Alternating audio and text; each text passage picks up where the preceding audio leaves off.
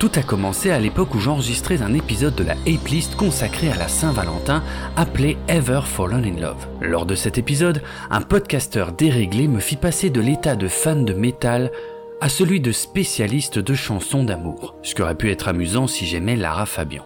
Heureusement, je suis accompagné dans cette tâche par le docteur Zaius qui me suit depuis le début. Malheureusement, le docteur Zaius est une ordure et je suis le seul à devoir le supporter. Bref, je me promène à travers l'histoire de la musique en passant d'une chanson mièvre à une autre, en essayant de réparer les erreurs du passé. Et j'espère chaque fois que le prochain morceau me ramènera chez moi et me rendra enfin mon trash metal.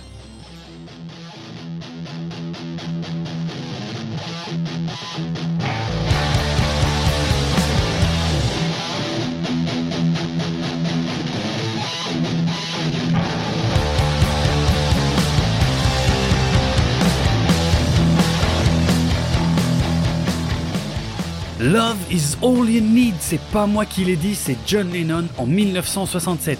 Bienvenue dans Super Love Songs Battle, le podcast qui classe les chansons exactement comme dans Super Cover Battle, sauf qu'ici c'est pas forcément des reprises, mais par contre il y a forcément le mot love dans le titre. Pour vous chanter cet hymne podcastique à l'amour, on s'y est mis à deux c'est-à-dire un de moins que dans Daniela. Moi, c'est Draven. Et moi, c'est Zayus, et je suis pas sûr d'assumer la blague qui vient me précéder. moi non plus. moi non plus, mais des fois, il faut pas réfléchir quand tu penses que tu tiens une bonne blague. Vas-y, fonce. Non, en vrai, franchement, c'est pas dit. Je suis pas sûr que ce soit une très bonne technique. euh, bon, alors ouais, jusqu'ici, on avait classé que les chansons que nous, on avait choisies hein, à l'occasion de la A-Please de la Saint-Valentin 2023, euh, c'est-à-dire quasiment exclusivement du métal et du punk. Mais là, avec un peu de rock quand même, quoi. Ah, il y en avait un peu. Il y en avait un peu, j'avoue. Ouais, c'est vrai. On avait, on avait mis de l'eau dans notre vin. Mais là, ça y est. C'est notre vrai numéro un. On plonge dans le grand bain. Ça y est, on y va. On va commencer à classer les chansons qui ont été envoyées par nos auditrices et nos auditeurs qu'on remercie. Et ça, ça, ça va être un exercice intéressant. Effectivement. Alors, ce que donc ce qu'on va expliquer, c'est que donc les morceaux qui nous ont mm. été envoyés, on avait expliqué les règles. En, vraiment, on était rentré dans le détail des règles du jeu qu'on a qu'on a, qu'on a inventé. Donc euh, que vous retrouverez dans l'épisode 0 de Super Love Songs Battle. Hein. le lien sera disponible dans les notes de l'épisode. Mais ce que je vais peut-être faire, c'est rappeler le classement, le classement tel qu'il est actuellement. Comme ça, ça vous parce que si jamais vous n'avez pas écouté la hiplist 18 et si vous n'avez pas écouté l'épisode 0 de Super Love Songs Battle, bah au moins vous savez euh, les titres qui ont été abordés et donc euh, on vous spoil le classement. Hein, si vous voulez pas savoir, c'est le moment d'arrêter et d'écouter l'épisode 0. Ah donc, euh, bah, on va commencer par la fin peut-être. Donc numéro 9, parce que oui on en avait classé 10, mais le dernier est numéro 9, vous allez comprendre pourquoi. Donc numéro 9, c'était Megadeth avec Last Rites Love to Death. En numéro 8, ACDC avec Little Lover. En numéro 7, The Damned avec Love Song. En numéro 6, Second Rate avec You Don't Deserve My Love. En numéro 5, The Sonics avec Have Love Will Travel. En numéro 4, The Ramones avec Oh Oh I Love Us So. En troisième, Aerosmith avec Falling in Love is Hard on the Knees. En numéro 2, The Buzzcocks, enfin Buzzcocks tout court, euh, avec Ever Fallen in Love with Someone You Shouldn't Have. En numéro 1, Roger Glover avec Ronnie James Dio pour Love Is All. Et en numéro 0, qui plane au-dessus de tout le monde, au-dessus des débats, Typo Négative avec, à mon avis, l'indéboulonnable Love You to Death. Absolument complètement d'accord avec ça. C'était euh, c'était une brillante idée de, de, de placer Typo Négative en numéro 0 qui sera toujours au-dessus du reste. À, moins que, on sait jamais. C'est le à défi. moins que, on sait jamais. Défi, faut... un jour. c'est le défi ultime. Donc voilà, ouais, tu l'as dit euh, dans, dans l'intro, il faut absolument qu'il y ait love dans le titre. Alors love ou des dérivés. Hein. Là, vous avez entendu dans, dans la liste des, des chansons qu'on a traitées, euh, il y avait lover, il y avait loved, et ça marche mm. évidemment avec les traductions, avec amour, aimé, libeux, amoré, amor, enfin tout ce que vous voulez, du moment que ça vient du mot amour ou aimer. Voilà, tout simplement. Mm. Euh, et, donc, on va pas rentrer plus en détail dans, les règles, vu qu'on l'a déjà fait dans l'épisode 0, sauf que on va évidemment euh, rappeler certaines de ces règles quand on va motiver nos choix euh, pour classer les morceaux que vous nous avez envoyés. Ouais, ouais, ouais. Et ben, on va commencer euh, avec euh, donc euh, la sélection qui a été tirée au sort pour cet épisode. allez, on attaque avec Sunshine of Your Love, morceau sorti en 1967 par le groupe Cream. Alors on va quand même rappeler hein, à tout seigneur, tout honneur. Euh, donc on commence cet épisode par un morceau qui mm. nous a été envoyé par Maxime, qui anime le podcast Recoversion et qui anime également Super Cover Battle en compagnie de Dame du podcast Écoute ça. Donc oui, on s'est à peine inspiré de leur concept pour Super Love Songs Battle. Donc c'était quand même normal qu'on commence déjà. Euh, c'est super cool de la part de, Maxime d'avoir participé. Euh, mm. En plus, on l'avait pas précisé dans l'épisode 0 mais avant d'enregistrer Super Love Songs Battle, on les avait contactés, Dame et, Dame et lui, pour leur expliquer notre hmm. projet. Et ils nous, ont, ils nous avaient fait des réponses vraiment hyper sympas et pleines d'humour. Euh, hmm. En plus de ça, bah, Dame et Maxime, on a eu l'occasion de les croiser à Podren. Ouais. Euh, Trop bien. Ouais, ils ont enregistré un épisode en live. Euh, vous mm. retrouverez bien évidemment le lien euh, de cet épisode euh, vers cet épisode dans les notes de cet épisode-là, celui que vous écoutez. Mm. Oui, bah d'ailleurs, je vous mettrai le lien vers la vidéo de l'épisode, comme ça vous vous pourrez aller sur la chaîne de Podren, la chaîne YouTube de Podren, histoire de mm. voilà de vous abonner, de laisser un pouce en l'air et des commentaires, histoire d'envoyer de la force à, à l'organisation de Podren, qu'on remercie parce que il y, a, y, a quelques semaines on était là-bas et, et comme chaque année, c'est parfait. Donc euh, il faut il faut le dire, il faut le dire quand c'est bien. Euh, donc, voilà, ouais, c'était vraiment cool. Et, aussi euh, ce morceau nous a été proposé par Monk Ape. Alors Monk Ape qui n'est pas un grand singe moine, mais un fan de 12 Monkeys et Planet of the Apes. Et il ah, a eu la judicieuse idée de nous envoyer une liste de morceaux hier soir. ok. Et donc, dans, ah il nous a envoyé une liste de morceaux très cool, dans laquelle se trouvait Sunshine of Your Love. Et donc, euh, bah, donc voilà, bah, Monk Ape, tu te retrouves dans en ayant envoyé ta, liste au dernier moment. Et bah, t'es quand même dans l'épisode 1. Donc euh, voilà, merci. Euh, donc, ouais, déjà, merci à Maxime et, et, et à Damien hein, d'avoir mhm. pris avec beaucoup d'humour notre, notre initiative. Et donc, merci, merci aussi à Monk Ape d'avoir participé. Et je vais te laisser nous présenter donc Cream et Sunshine of Your Love. Ok, alors Cream, en quelques mots, euh, c'est un, un, groupe de rock euh, majeur des années 60, euh, groupe britannique constitué de trois musiciens légendaires. Hein. on avait Eric Clapton à la guitare qui sortait des Yardbirds, on avait Ginger Baker à la batterie et Jack Bruce, Jack Bruce à la basse et, au, chant. je crois. Hein. c'est lui qui est sur le lead.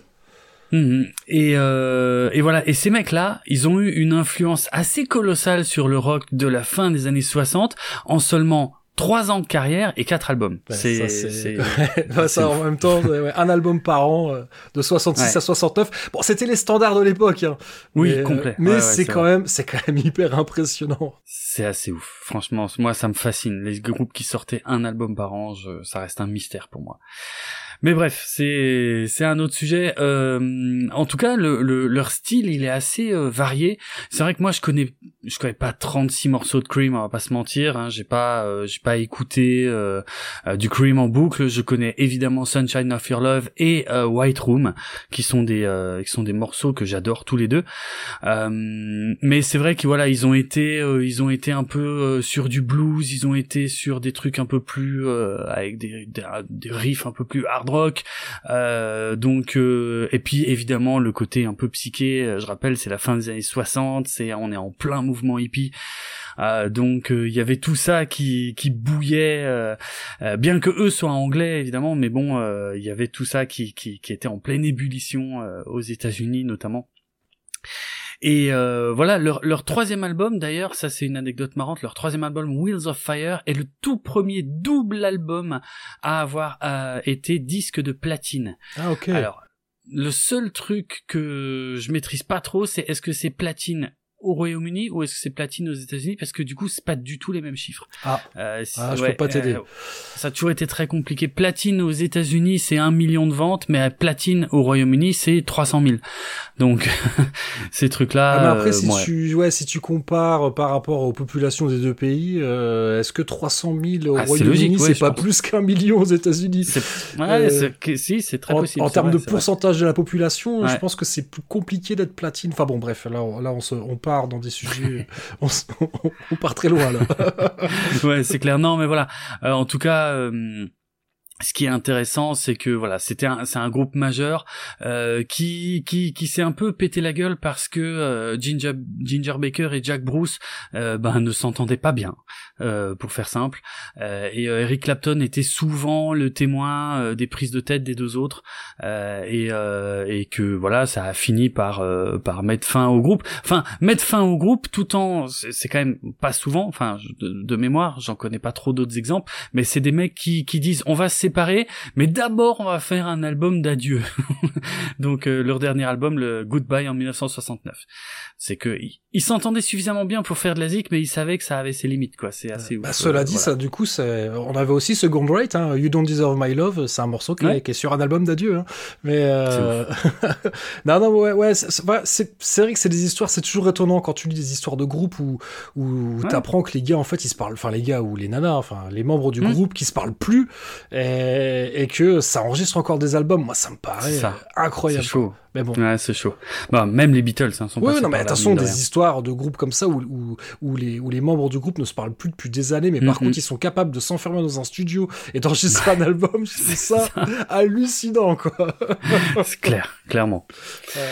Euh, bon, alors Sunshine of Your Love, donc euh, un, un des plus grands standards de la fin des années 60, l'une des lignes de basse les plus connues, je pense aussi de l'histoire euh, du rock euh, de cette époque-là. Euh, et eh ben, c'est né euh, après un concert de Jimi Hendrix. C'est-à-dire que globalement, alors je sais pas s'ils y étaient tous les trois. En tout cas, Jack Bruce y était. Ouais, voilà, Jack Bruce y était de sûr. Euh, le 29 janvier 1967, à Londres, concert du Jimi Hendrix Experience. Il ressort du truc, il rentre chez lui, et là il commence, en hommage à Jimi Hendrix, il commence à, jouer cette ligne de basse. Et puis voilà, et puis en fait il commence à construire dessus, tous les autres se rajoutent, et puis euh, il nous sort Sunshine of Your Love, euh, un morceau, euh, voilà, mythique, légendaire, que j'aime beaucoup. Allez, comme ça c'est dit. Mais, mais, ça s'entend, ça s'entend à mort. Hein. Le côté Jimi Hendrix, euh, c'était. Euh, honnêtement, avant de préparer cet épisode, je savais pas du tout, mais euh, parce que tu dis oui, bon bah ça sonne comme les trucs de cette époque, mais c'est vrai que tu dis bon, mm. ça sonne comme du Hendrix, mais peut-être que j'ai l'impression que ça sonne comme du Hendrix parce qu'au final, je connais pas si bien le rock de cette époque et du coup, et bah non, en fait là pour le coup, ça sonne comme du Hendrix parce que et, donc mm. Hendrix l'a joué également et apparemment, il n'était pas au courant de cette histoire. Oui, c'est drôle. Ouais, ouais. C'est ça. C'est-à-dire que quand, quand Cream s'est séparé, pour leur rendre hommage, Jimi Hendrix euh, jouait Sunshine of Your Love sur scène pour, pour dire voilà, je dédie ce morceau à, au groupe Cream, mais il n'était pas au courant que ça avait été composé euh, en hommage à lui-même, en fait. C'est assez ouf.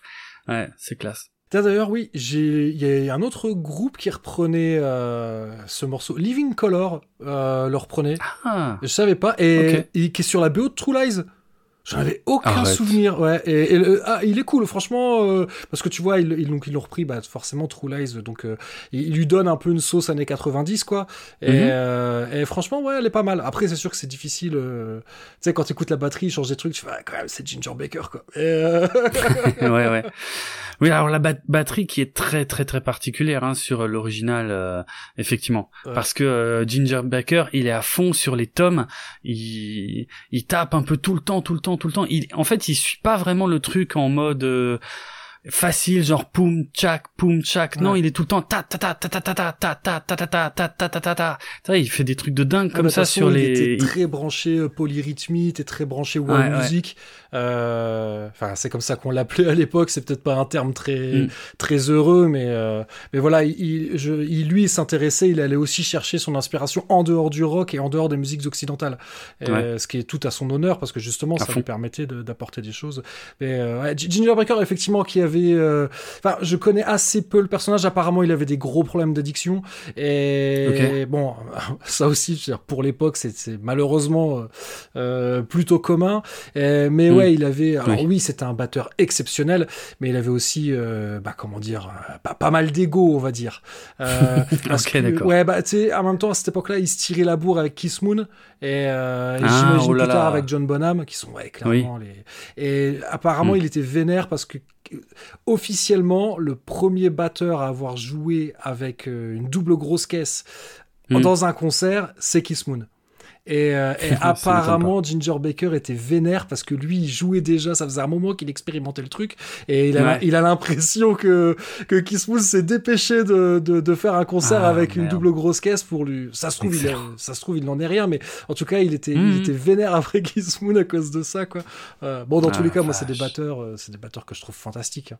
Euh, ouais.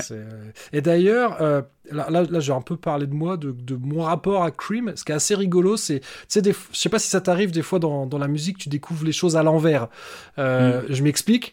Euh, moi, milieu des années 90, je découvre un groupe qui s'appelle Caius, euh, qui très peu de temps après se séparent et, et forment et certains membres forment Queens of the Stone Age. Ouais, ouais, ouais. Et donc le producteur euh, des albums de Caius c'est des alors je sais pas si c'est tous les albums mais en tout cas les premiers albums de Queens of the Stone Age c'est Chris Goss qui a un groupe qui s'appelle Masters of Reality. Attention au pluriel parce qu'il y a un album ah. de Black Sabbath qui s'appelle Master of, of, Reality. Sauf que mm. Euh, alors moi je pensais que c'était juste un hommage, qu'ils avaient juste rajouté un S pour pas. Mais apparemment en fait il y a eu un problème de pressage. Il y a des, il y a des comment, il y a des pochettes de de Masters of Reality de Black Sabbath qui étaient sorties avec Masters of Reality au lieu de Master. Et ce serait pour ça que le groupe s'appelle comme ça.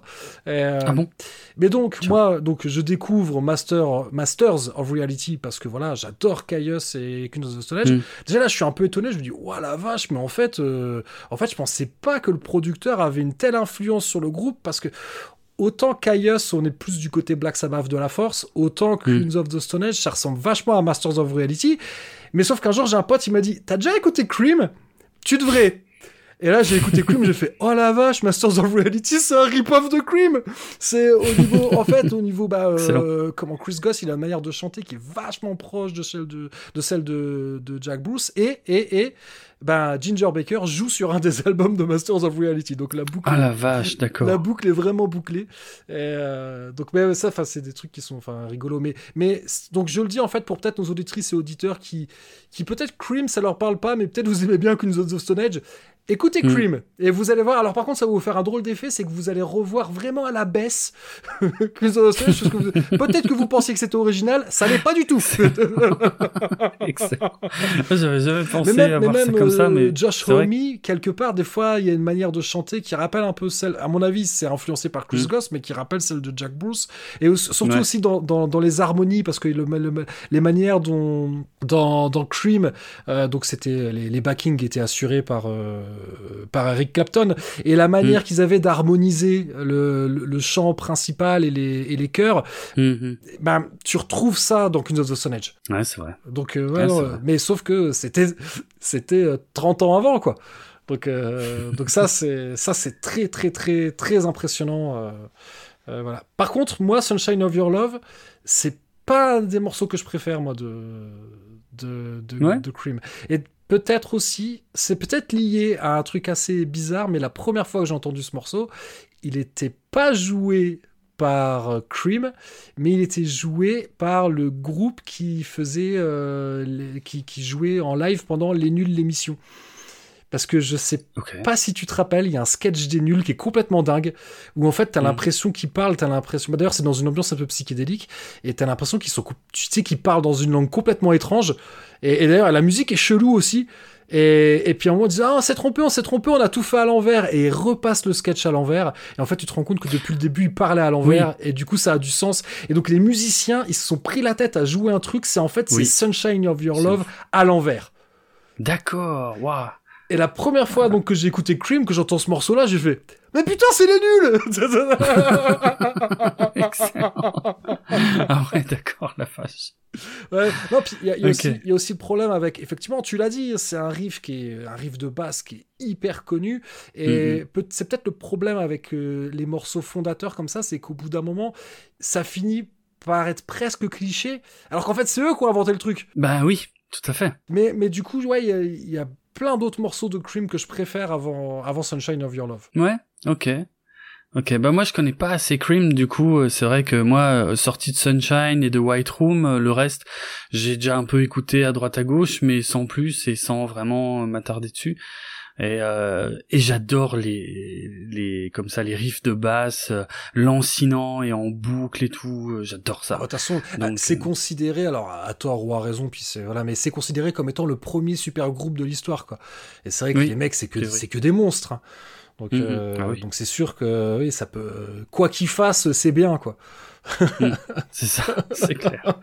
C'est clair. Et euh, c'était, euh, je crois que c'est dans une des une des biographies de Black Sabbath que j'ai lu où il disait que justement à leur tout tout tout début Black Sabbath, euh, bah ils écoutaient du crime en boucle. Bah, ça me surprend et, pas. euh, et tous les groupes écoutaient du crime en boucle et refaisaient du crime quoi. C'était vraiment euh, la référence du moment et euh, et ouais et, et- et quand tu écoutes les, les premiers morceaux de proto Black Sabbath euh, qui étaient pas encore euh, typés euh, film d'horreur, on va pas Ouais. faire simple. euh, ben euh, ouais, c'était aussi un peu du blues rock euh, dans dans cet esprit-là quoi. Donc euh, c'était une influence vraiment vraiment majeure et c'était ouais parce que c'était des musiciens de ouf qui étaient dedans quoi. Mhm. Et tous les jeunes groupes qui se lançaient regardaient Cream en disant waouh Et puis bon. regardez c'est les maîtres. Puis après ça, t'as les Yardbirds, et puis les Yardbirds qui vont donner Led Zepp, donc euh, c'est. c'est ça c'est ça. Donc oui, oui, non, ils sont, Ouais. ils sont vraiment, euh, ils sont à l'origine de plein de trucs, et je pense que oui, on peut les considérer parmi les, les pères fondateurs du métal, même si Cream Mhm. c'est pas du métal. Mais euh, Non. mais comme tu l'as dit, les gens qui vont être les, les groupes fondateurs, qui eux vont, vont clairement devenir des groupes de métal, bah ils ont écouté Cream. donc euh, donc ouais, ouais. Et euh, de, de toute façon là-dessus, tu peux le... Jimi Hendrix pareil quoi. Voilà, c'est tu Mm, peux. oui, C'est la même chose pour Jimi Hendrix. Hein. Jimi Hendrix, ça n'est pas du métal, mais trouve-moi un seul Mm. groupe de métal qui dit qu'il n'a pas écouté du Jimi Hendrix. Enfin, en tout cas, les premiers. Hein. Euh, Oui, les premiers, ouais, ouais. les-. Après, oui, peut-être. euh, maintenant, oui, j'en sais rien. Il y a certainement des, des, des formations, les mecs ont pas trop écouté, mais les groupes des années Hmm. euh, 70-80 qui disent on n'a pas écouté Jimi Hendrix, j'ai peine à le croire. Pas possible. Ouais, non, c'est pas possible, on est d'accord. Du coup, qu'est-ce qu'on en fait de notre Sunshine of Your Love? Parce que Euh, moi, évidemment, ah. je, je le vois Tu le vois super assez haut. haut. Ouais. Alors, moi, je t'avoue, alors je m'étais mis en limite basse. Je m'étais mis que je le voyais quand même au-dessus de The Damned, hein, parce qu'il faut quand même. euh, Après, Oui, je sais va. pas si j'ai envie de le mettre au-dessus des Sonics. Je- Ok. Ouais, finalement, c'est ouais, finalement c'est- assez étroit parce que les Sonics ils sont cinquième et The Damned euh, septième. Donc c'est vrai que Oui, ça joue à pas grand c'est chose. pas, très- c'est pas une fenêtre très large. non, bah, Mais alors, au-dessus des Sonics ou en dessous des Sonics, Bah, toi, tu vois ça? Ah, j'aime vraiment bien le morceau des Sonics. Donc c'est, je, je pense que je suis plus attaché au morceau. Ah oui, c'est sûr, je suis plus attaché au morceau des Sonics que qu'à Cream. Euh, après, ouais, c'est vrai que. Donc, je- en gros, je te propose de les mettre euh, soit sixième, euh, soit septième, quoi. Ah. Ouais, quand, quand je l'ai écrit, je, crois que j'ai pas trop réfléchi au classement. je me rends compte en le disant, ouais, que c'est peut-être pas. Non, après, après, mais euh, c'est une discussion. Si toi tu le voyais plus, Mm. haut, toi tu le voyais, plus, euh, par exemple, voyons, tu le voyais plus haut qu'Aerosmith? Euh, disons que je l'aurais vu grand maximum euh, presque juste au-dessus d'Aerosmith, mais euh, en dessous ou juste en dessous ou un peu plus à peine plus bas, ça m'aurait pas choqué non plus. Ben ouais, ou à la rigueur, bah après, après ouais, c'est vrai que on avait dit qu'on prendrait en considération euh, la place dans l'histoire, mais en même temps la, la place dans l'histoire, on a Aerosmith, les Ramones, les Sonics, ouais, c'est quand même des groupes qui ont un peu marqué l'histoire du rock. C'est clair, c'est clair. C'est clair, mais après, ouais, non, tout joue pas. Ça, ça reste les chansons qu'on classe, c'est pas forcément le groupe. Parce que pour Aerosmith, je l'ai déjà dit, je suis emmerdé parce que c'est, j'adore Aerosmith, bien sûr, mais c'est pas la chanson que je préfère d'Aerosmith, même si c'est une chanson que j'adore, mais il y a beaucoup de Bah, chansons d'Aerosmith que mais j'adore. cela dit, on peut. Bon, le problème, c'est que si on fait ça, c'est qu'on risque d'être amené à le faire pour beaucoup. Mais on peut très bien. Eh oui. Pourquoi, pourquoi pas le mettre entre les Buzzcocks et Aerosmith? Ouais. Comme ça, Ça on te- fait redescendre Aerosmith, on les met en dessous d'un morceau mythique par un groupe mythique. Ouais. Moi, ça me va bien. Je, je- putain, je- je fais déjà d'énormes concessions. mais je, je, je le, je le note et j'en tiendrai compte euh, pour un futur classement.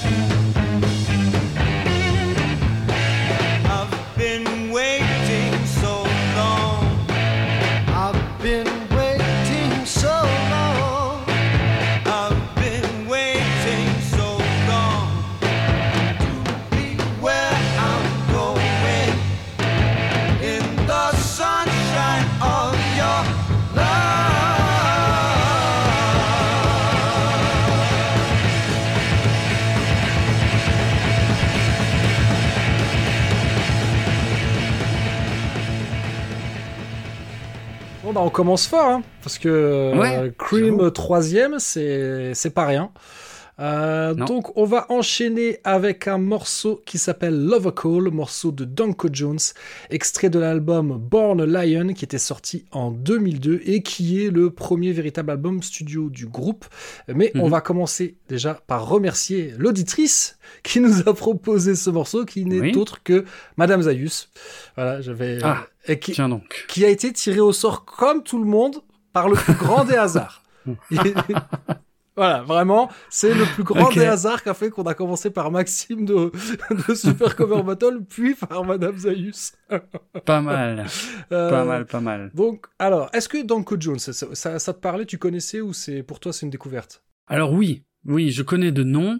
Euh, je connais de nom parce que euh, je sais plus trop quand, mais il y a, euh, je sais pas, il y a une dizaine d'années, c'est un nom qui a commencé à popper un peu partout euh, dans les festivals métal, et je me disais mais qu'est-ce que c'est que ça, Dunk Jones, que j'ai jamais entendu parler de ça, et, euh, et j'ai écouté. Alors bon, je sais pas si je dois déjà aller plus loin D'accord. dans, on- dans ce que j'ai à dire sur le sujet, mais Ouais, bon, je vais présenter Danko Jones. Donc, je vais le présenter très, très rapidement. Donc, c'est un power trio. Bah, D'ailleurs, oui, c'est marrant. Ça, par contre, c'est le, pour le coup, c'est un vrai hasard. On commence par deux power trio. Euh, donc, Mm, euh, power c'est vrai. trio, hein, donc guitare, basse, batterie, et c'est tout. Euh, Donc, euh, ouais, power trio originaire de Toronto, au Canada. Donc, formé autour de Danko Jones, c'est son nom, donc le nom du guitariste-chanteur, et euh, le bassiste John Calabrese. Par contre, au niveau de la batterie, ça a pas mal changé, même si ça fait, je crois que ça fait une petite dizaine d'années que c'est le même batteur maintenant. Mais en gros, ça change Ok. de batteur quasiment à chaque album avant de se stabiliser. Donc, qu'est-ce que c'est Danko Jones Bah oui, si tu l'as vu à l'affiche de concert de, festival de métal, euh, c'est pas pour rien parce que c'est un espèce de mélange entre du hard rock, du punk et du heavy rock. Euh, ouais, il y a un petit côté, c'est ça, c'est une espèce de mélange entre du punk, du ACDC et du Sin Lizzy. C'est vraiment pour euh, un peu, un peu pour ouais. caricaturer quoi. Euh, donc ouais, groupe, c'est pas un de mes groupes préférés, mais je sais pourquoi Madame Zayus l'a choisi parce que Danko Jones, on les a vus plusieurs fois en concert ensemble et Ah, et à chaque fois c'est d'excellents souvenirs euh, parce que parce que Danko Jones, c'est pas c'est pas des virtuoses. Euh, c'est, c'est- Hmm. et, mais par contre, euh, bah, Danko Jones n'a pas son pareil pour chauffer un public à blanc. Il est capable C'est de vrai. faire quelque chose que j'aime pas trop d'habitude, c'est-à-dire qu'il parle beaucoup entre les morceaux. Et moi, Mhm. moi, ma définition d'un concert de rêve, c'est limite, c'est 45 minutes, euh, bonjour au début, trois coups de cymbale entre chaque morceau et merci à la fin. C'est, euh, ça me va très bien. Mais il y a certains groupes qui sont capables de, de vraiment de d'être marrants, de d'avoir la tchatch, que d'avoir Ouais. Peut-être aussi un truc qui est un peu qui tu sens qui est rodé, qui est travaillé, mais lui il le fait super bien. C'est un vrai frontman. Euh, c'est c'est pas un super guitariste, c'est pas un chanteur génialissime. Je pense qu'il serait le premier à le reconnaître. Euh, mais par contre, ça joue beaucoup sur l'énergie, sur un côté c'est un côté très marrant. Ça se prend pas trop au sérieux. Mm. Euh, et puis ouais, il- je te dis, il a pas son pareil pour euh, pour réussir à, à chauffer le public. Et moi, ouais, j'ai des souvenirs. Voilà, on a été voir ça en concert, on a on a beaucoup aimé parce qu'on a parce qu'on a tout simplement parce qu'on a passé un bon moment. Euh, parce que et d'ailleurs, ouais, un, un truc qui qui m'a marqué euh, quand on, on- je l'ai vu pour la première fois quelques mois après la mort de Ronnie James Dio.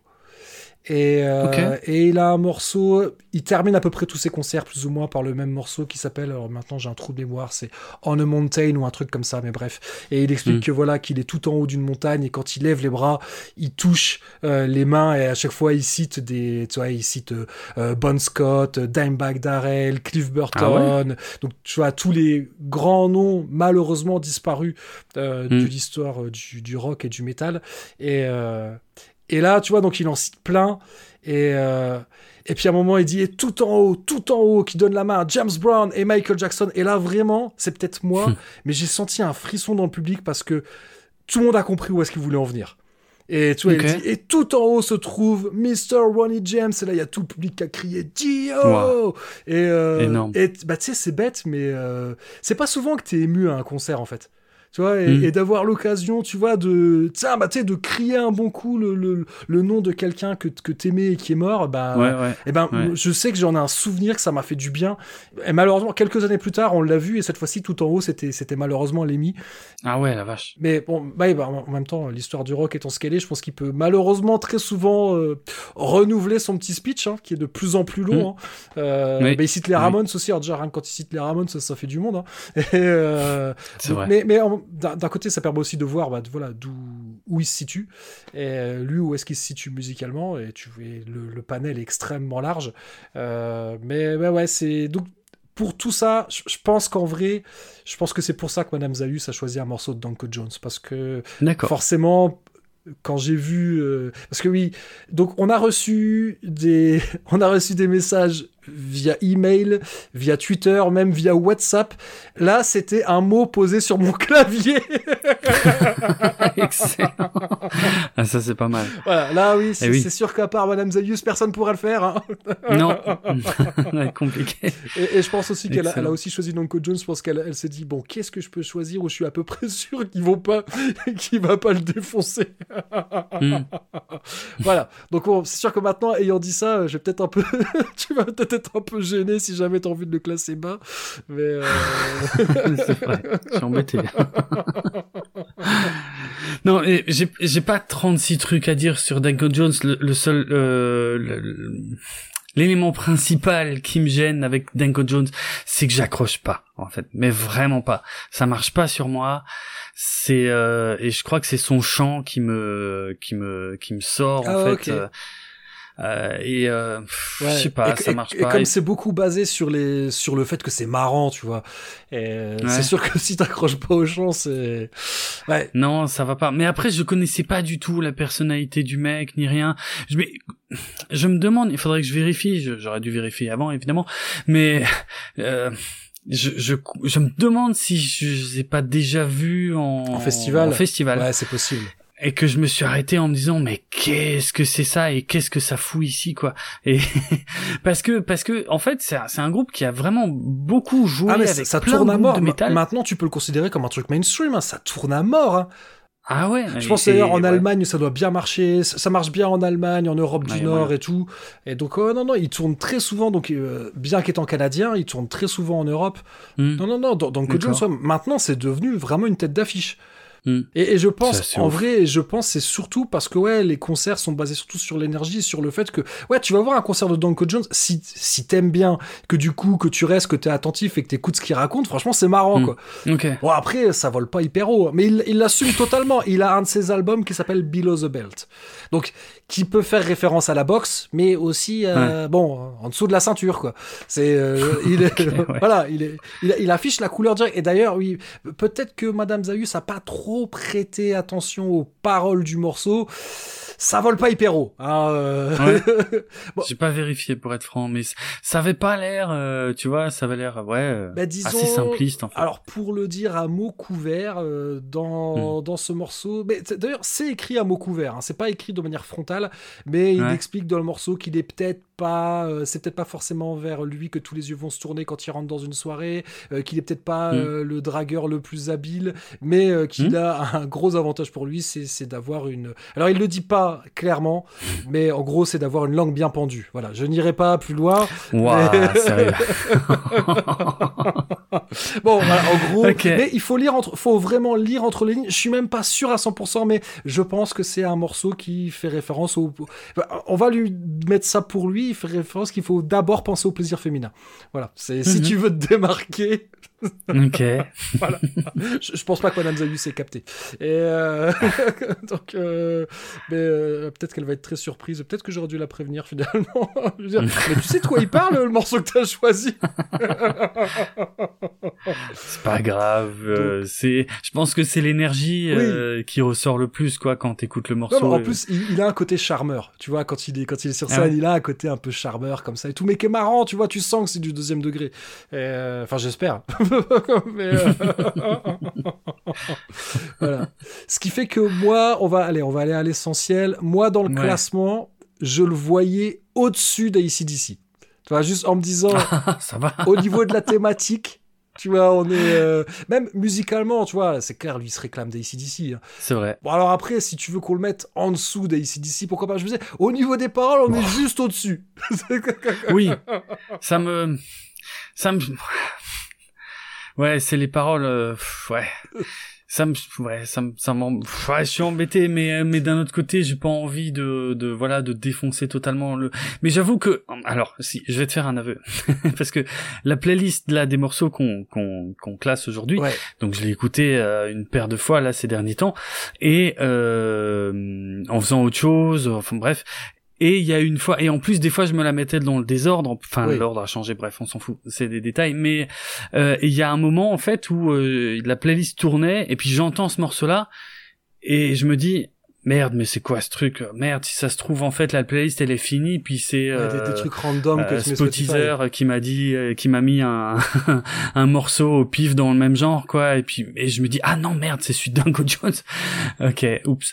Euh, non j'accroche vraiment pas donc je le voyais effectivement en bas du classement euh, mais pff, après voilà je vais pas non plus je tiens pas forcément à ce qu'il soit euh, tout dernier je m'en fous un peu en fait ça me ça représente pas grand chose ça pique un peu de me dire qu'il pourrait être au-dessus d'ACDC Bah, sinon, on peut le mettre entre ACDC et Megadeth. Ouais, mais bah ça reste ça reste tout en bas. Mais c'est c'est gentil, mais euh, ouais. Ouais. Ah, si pour Madame convient, Zayus, on va pas le mettre dernier quand même. Voilà, non. J'avoue. J'avoue, ce serait quand même pas cool. Mais ouais, Ouais. entre ACDC et Megadeth, c'est très bien.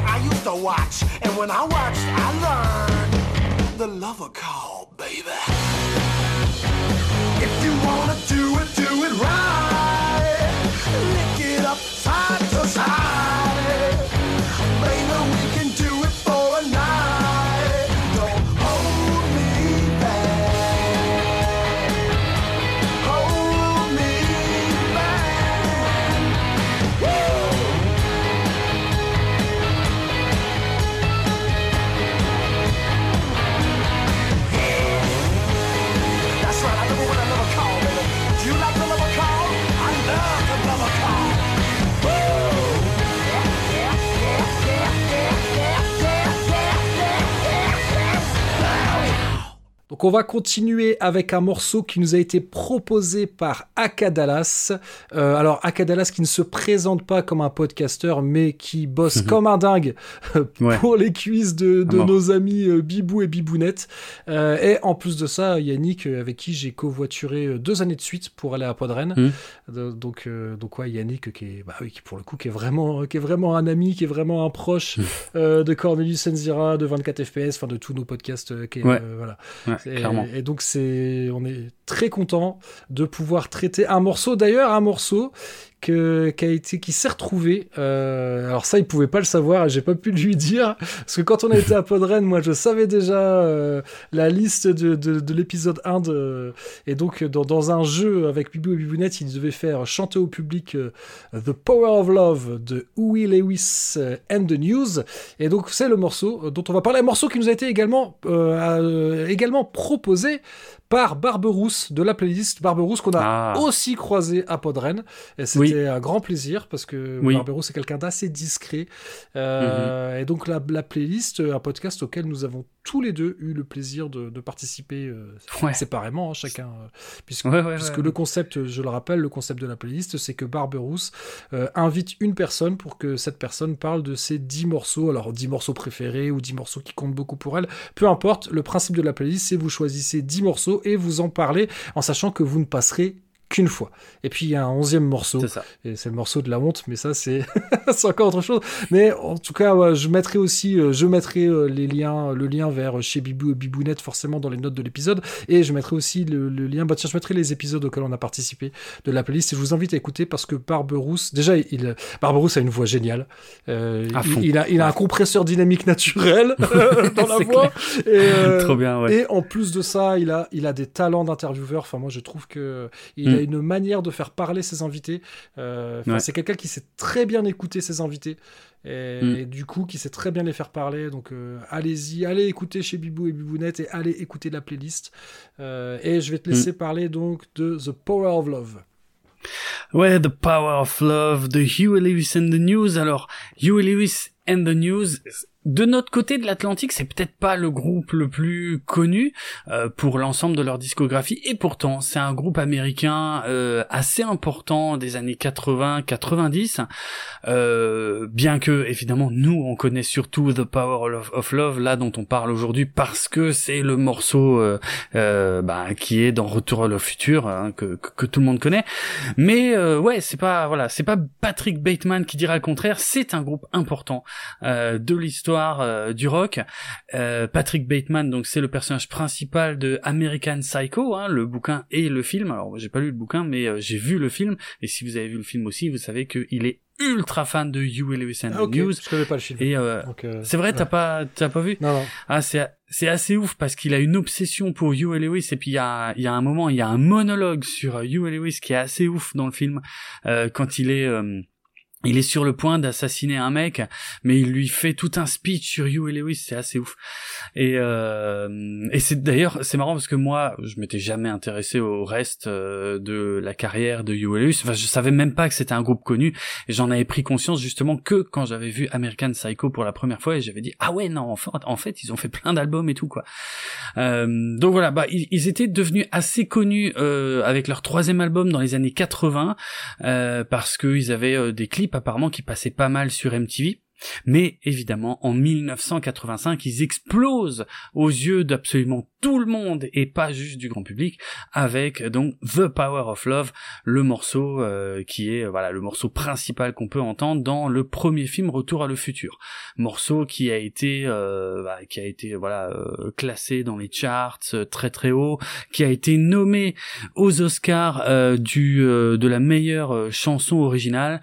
c'est c'est ouais c'est ça, a été un truc énorme. Je pense qu'aujourd'hui encore les gens qui vont voir Huey Lewis puisque si je dis pas de bêtises, ils sont toujours actifs, euh, et ben attendent probablement ce morceau-là en concert.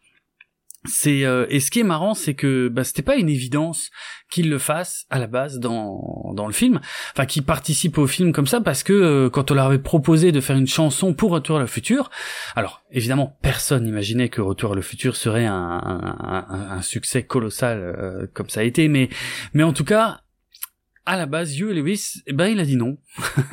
il a dit ouais, je sais pas trop. euh.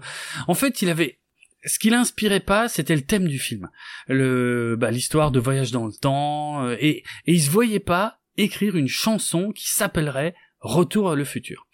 Et c'est Zemeckis, c'est Robert Zemeckis, le réalisateur du film, qui lui a dit non non mais non mais tu peux écrire ce que tu veux en fait. Ouais, parce que N'importe quoi. Les paroles ne font absolument pas référence au film. Absolument ça. pas. Alors que c'est écrit pour le film, c'est ça qui est marrant. Ouais, c'est ça. Et, et, et en fait, c'est un deal qu'il a fait avec Zemeckis parce que dans le, en gros, dans le scénario, alors ça transparaît pas vraiment dans, dans le film au final, mais dans le scénario, le groupe préféré de tous les temps de Marty McFly, c'était censé être euh, Huey Lewis and the News.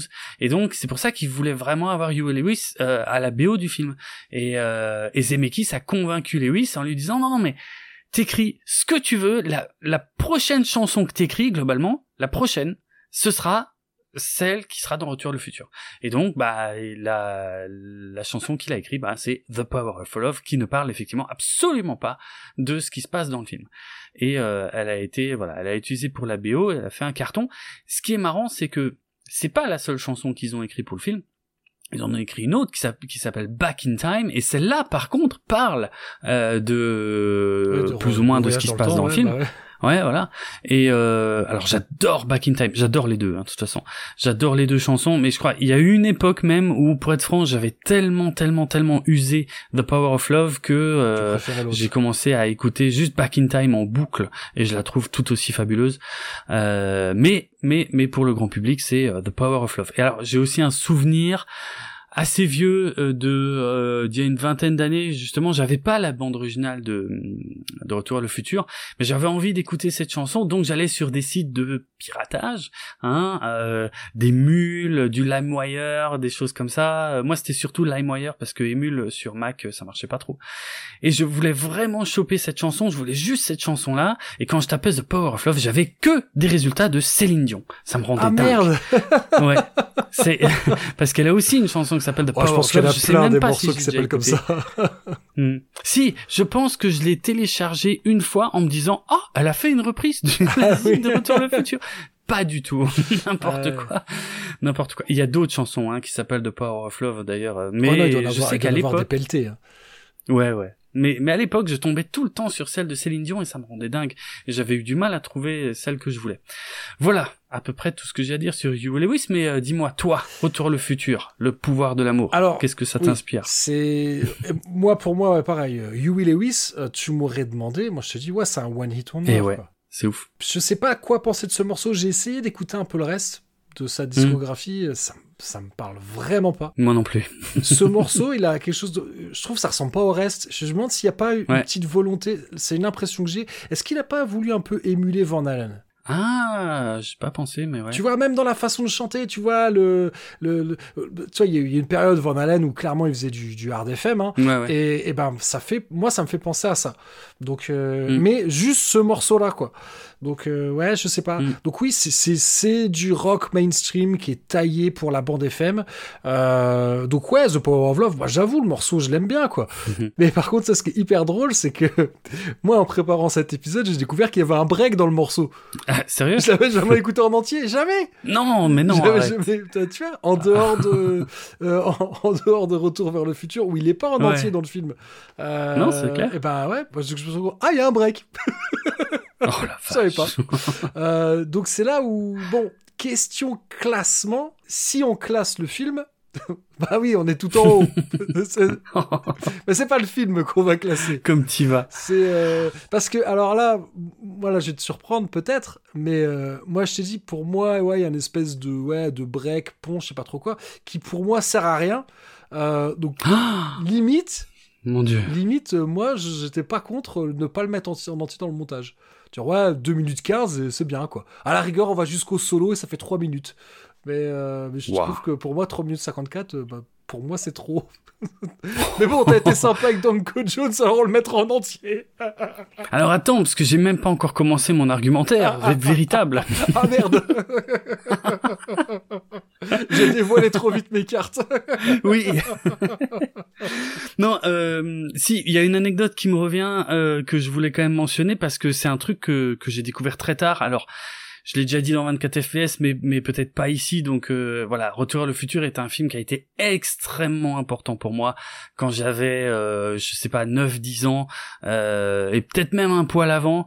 c'est un film que je regardais en boucle en boucle, en boucle, en boucle, en boucle, en boucle. C'était vraiment Marty McFly était un modèle de vie complet. Enfin bref, ça, ça a été un film absolument déterminant dans mon enfance. Ouais, avant, euh, avant que j'ai 10 ans, puisque je me souviens que quand le 3 était à l'affiche au cinéma, et eh ben, euh, ben moi je, je, je, connaissais déjà bien le 1, euh, et, euh, ouais, je, sur le bout des doigts quoi. Et il y a un truc que j'ai découvert beaucoup plus tard que je ne savais pas quand j'étais gamin, je regardais le film, mais Huey Lewis a un caméo dans oui, le film. Vrai. Oui, bah c'est c'est lui euh, quand, comment il y a le quand il passe l'audition pour jouer ça. Euh, et celui qui leur dit de que c'est de la merde. Enfin, c'est ça. C'est Huey Lewis. c'est ça. Hein. C'est ça. C'est assez drôle parce qu'en plus Marty avec son groupe, il fait une reprise de The Power of Love. Alors honnêtement, elle est pas ouf la reprise. Elle est, elle est assez mal jouée, mais euh, effectivement, le, le, le, le, président du jury, si on peut dire ça comme ça, celui qui dit je suis désolé, c'est assourdissant. Et eh ben c'est Huey Lewis lui-même quoi. Et quand j'ai appris ça des années plus tard, j'étais fou. Je m'étais dit waouh, le truc complètement méta, c'est génial. Parce que j'ai toujours adoré ça. Bref, mais euh, sinon, qu'est-ce que je peux dire? Qu'est-ce que je peux dire? Si mon argument principal, il repose en quelques mots. Il y a très peu de chansons que j'aimais avant même d'avoir 10 ans que je trouve toujours aussi fabuleuses aujourd'hui. Ok.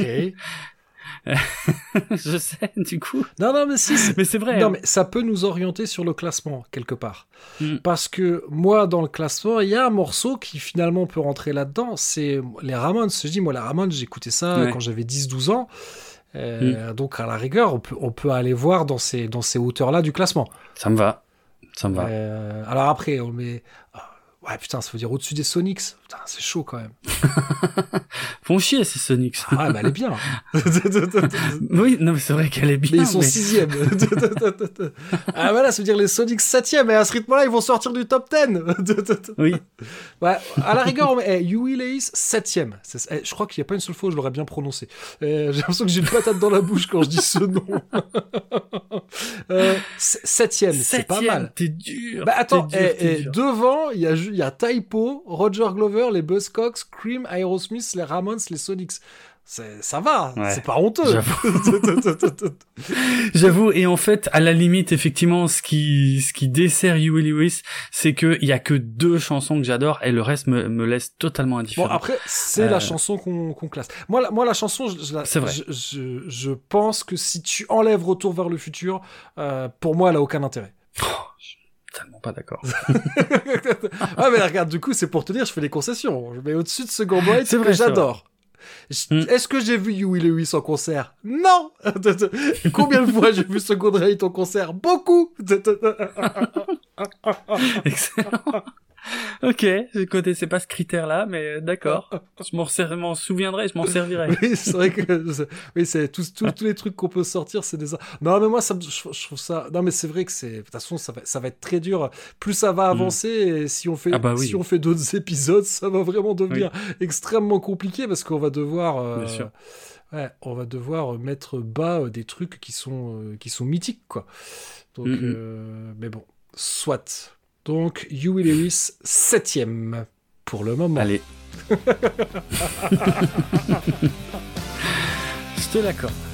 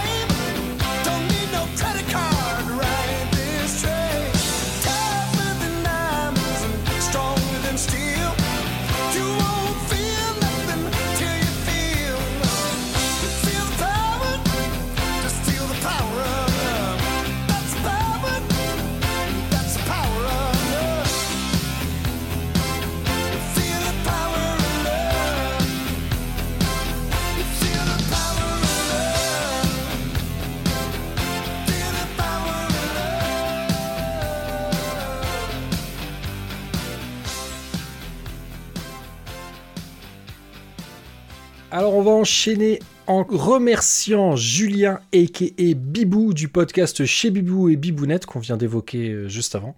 Donc ça me fait très plaisir de parler d'un morceau qu'il a choisi parce que je dois bien l'avouer, au sein du duo Bibou et Bibounette qui sont nos chouchous, mais c'est quand même Bibou que je préfère, hein. désolé Bibounette. donc, euh, donc on va parler. Qu'est-ce qu'il raconte? Plus tu te marres, je suis sûr que tu sais ce que je vais dire plus tard. oui, oui c'est vrai. Je crois que, je crois que mon sens de l'humour commence à être prévisible. Mm. Et bref, on va, on va parler de Psycho for Your Love euh, des Meteors, euh, extrait de l'album qui s'appelait The Lost Album, qui est sorti en 2004 et qui est le je sais pas combien tième parce qu'ils ont une discographie qui est quand même très prolifique. Hallucinant. Euh, alors tiens, avant de commencer à présenter succinctement les Meteors, parce que voilà, très longue carrière, donc on va pas, si on, on, va faire, on va s'en tenir à vraiment du très simple, sinon ça va, ça, ça va être très long. Est-ce hmm. que tu connais le point commun entre le trash metal et le psychobilly? Ah, Pas du tout. Si ce n'est qu'il y a du, il y a du punk là-dedans quelque part dans le mix, mais sinon. C'est vrai que ça aurait pu être ça. Ben non, mais c'est juste qu'en France, on le prononce mal. Parce que j'ai dit trash metal et psychobilly. Alors qu'on devrait dire thrash metal et psychobilly parce que oui, on prononce pas le P. Voilà. Ok, bien vu. excellent. Mais j'aurais pas su, hein. J'aurais dit psychobilly aussi. Ah, mais c'est, mais en même temps, mais regarde, avant, t'as bien, t'as bien parlé de, merde, c'était comment le film dont t'as parlé avec euh, Huey Lewis? Euh... De quoi? Retour le futur? American Psycho. Ah, American Psycho, oui. Ah, mais c'est vrai en plus. T'as dit American Psycho. C'est ouf, ouais. mais non, mais, mais, mais, même si toi, même toi, tu le sais qu'il y a un, un, H entre le T et le R de, de thrash, mais en France, tout le monde dit trash. Si tu dis j'écoute du bah thrash, les gens ils savent pas de quoi tu parles. J'écoute du trash. C'est ça. Ah ouais. Et eh bah ouais, bah en France on écoute du psycho. On écoute. c'est ça, c'est vrai. Alors que ouais, alors qu'en fait il faut dire psychobilly. Euh, donc on va peut-être peut-être commencer par ça avant de présenter euh, les metteurs. Peut-être qu'on a des auditrices et auditeurs. Alors psychobilly, ça leur parle pas. Euh, hmm. Qu'est-ce que c'est le psychobilly bah, c'est une forme de fusion quelque part puisque c'est un mélange entre euh, le rockabilly. Alors le rockabilly, qu'est-ce que c'est le rockabilly? C'est le rock façon années 50, donc euh, hmm. le rock de blanc, hein, clairement. C'est un mélange entre rock and roll et country bluegrass. Donc c'est du hmm. c'est du rock façon années 50, donc ce qui veut dire logiquement avec une contrebasse. Et ben quand le rockabilly rencontre le punk, ça donne du psychobilly. Et hmm. rajouter à ça, parce que c'est quasiment vrai pour tous les groupes de, de, de psycho, une imagerie science-fiction et horrifique. Il y a, voilà. Ça, c'est assez ouf. C'est, il y a vraiment cette esthétique-là qui, et qui, hmm. cette esthétique qui est implantée dès le départ par les Meteors, qui sont des légendes euh, du psycho, voire même carrément le groupe fondateur du, genre. Euh, parce que les Meteors, donc groupe anglais qui se forme au tout début des années 80 et qui à la base est un groupe de rockab euh, et qui en fait se faisait virer des clubs de rockabilly parce que euh, bah, c'était trop violent pour du ce qui paraît bizarre parce que quand en fait quand écoutes les Meteors c'est du rockabilly un peu vénère Ouais, ouais, mais un peu quoi. Mais, mais je pense qu'il y avait peut-être euh, aussi leur imagerie, tu vois. Il y avait déjà, je sais pas s'ils le faisaient déjà, mais ah. euh, ils crachent du sang de poulet sur scène et tout. Enfin, hmm. voilà, peut-être que c'est l'imagerie qui collait pas euh, avec avec le rockabilly, parce que dans le psycho, il y a des choses qui sont plus proches du punk que du rockabilly. Mais, mais les Meteors, c'est c'est très rockabilly quoi. Euh... La musique à 200%, ouais, c'est ça. Mais c'est vrai, t'as raison, c'est l'imagerie, quoi. C'est pas les fringues des années 50, c'est pas les bananes. Euh on est sur un truc un peu plus trash. Ouais, bah c'est un mélange de deux. D'ailleurs, ouais, le, la mm. coiffure emblématique euh, pour les hommes hein, euh, dans, dans, mm. dans, le Psycho, c'est le tremplin, donc est un, un, mélange entre une banane et une crête finalement. Mm. Euh, et puis bon, souvent les filles sont quand même lookées. le look Psycho euh, chez les filles, c'est quand même très comment très pin-up années 50. Mais pareil avec un côté un peu pimpé, quoi, un côté un peu un côté flashy, beaucoup de beaucoup d'imprimés zèbres, panthères, des choses comme ça. Enfin, ça aussi, ça, voilà, c'est l'esthétique. Le, le psycho, c'est une musique, mais c'est aussi euh, comme dans le punk hein, finalement. Hein. C'est une musique, mais c'est c'est une esthétique. Euh, donc, mm. il va se retrouver aussi bien dans les fringues que dans les paroles, que les pochettes. Enfin, rien ne ressemble plus à une pochette de Psychobilly que bah, qu'une autre pochette de Psycho. hein. Souvent inspiré. Bah, moi, j'aime beaucoup. Souvent inspiré bah, de EC Comics. Hein, voilà, comics. Voilà. Le délire comics horrifique, c'est bon. Là, vous êtes parfait pour euh, pour le pour le mm. pour le Psycho. Donc euh, ouais, quand je disais les Meteors, groupe hyper prolifique parce que si tu comptes les albums live, ils ont sorti presque 40 albums. Euh, en fait, je me suis amusé, en moyenne, ils sortent un album studio tous les 18 mois. Donc, euh, bon, ils sont euh, sur la fin, ça il y a plus de comme souvent ces groupes-là. Les au, début, ça sort un album tous les six mois, puis après, bon, ça, ça, ça c'est ils oui, pas en rajeunissant. Mais euh, mais donc voilà, c'est cool d'avoir du, du psycho dans, dans cette playlist. bon, on sait hein, que, que que Bibou est un est un grand fan de psycho, pas que, hein, mais grand fan grand fan de punk, de psycho. Mm. Donc voilà, qu'est-ce que toi t'en as pensé de ce morceau? Euh, alors, ce qui est intéressant, c'est que bon, je connaissais pas, hein, je connaissais pas les Meteors, euh, jamais trop écouté de de Psycho Billy, à part euh, dans les épisodes de Bibou et Bibounette. Mais en fait, ce qui est intéressant, le premier truc, c'est je me suis dit, ah, ça date de quand ça en fait? Je suis incapable de dire si ça date des années 50 ou des années 80. Bah, ça fait partie du style. Ça fait le. C'est bluffant. Le style est intemporel. Mm, mm. mais c'est du coup c'est assez bluffant et donc du coup euh, comme je connaissais pas les météores, en plus euh, j'avais pas trop fait gaffe au visuel à la base, euh, au visuel de la pochette là qui est, qui est dans la playlist. Donc je m'étais dit ouais je, je sais pas du tout est-ce que c'est vraiment un vieux morceau? Parce que le son aussi, tu vois, la prod du morceau, elle est, euh, elle est pas trop trop moderne, tu vois. Ils, ont gardé vraiment les sonorités d'époque et tout, donc ça pourrait être un vieux morceau remasterisé, euh, ça marche. Et euh, voilà, ma, ma, grande surprise, ça a été de découvrir les Meteors, a priori inventeurs du psychobilly en plus, donc je connaissais pas du tout tout ça. Donc j'aime bien, ça passe bien.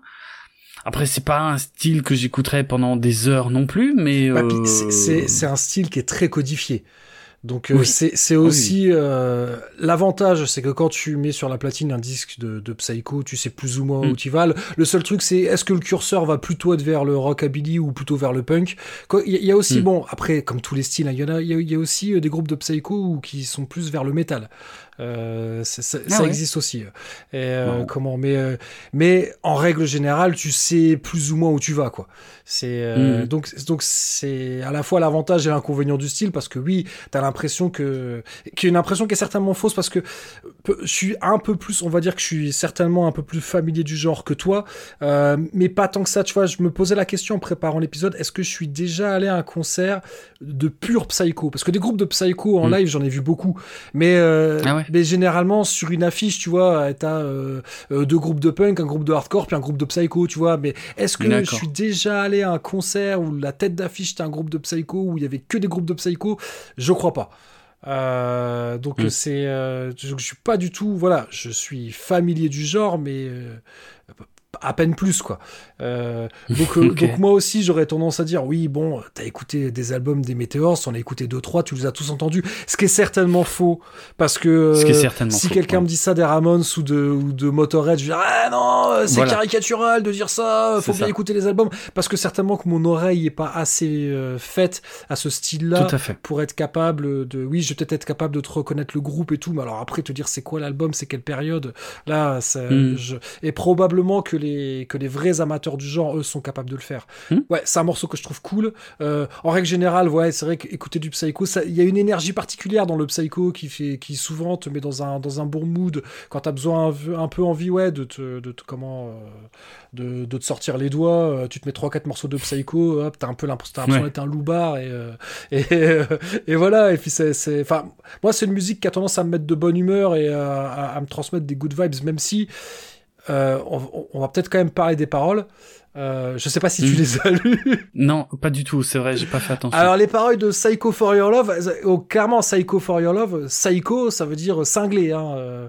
Et bon bah ouais, c'est l'histoire d'un type qui dit à sa petite copine que qu'il est dingue d'elle et que si son père veut l'empêcher de la fréquenter, eh ben il est prêt à le planter. Voilà.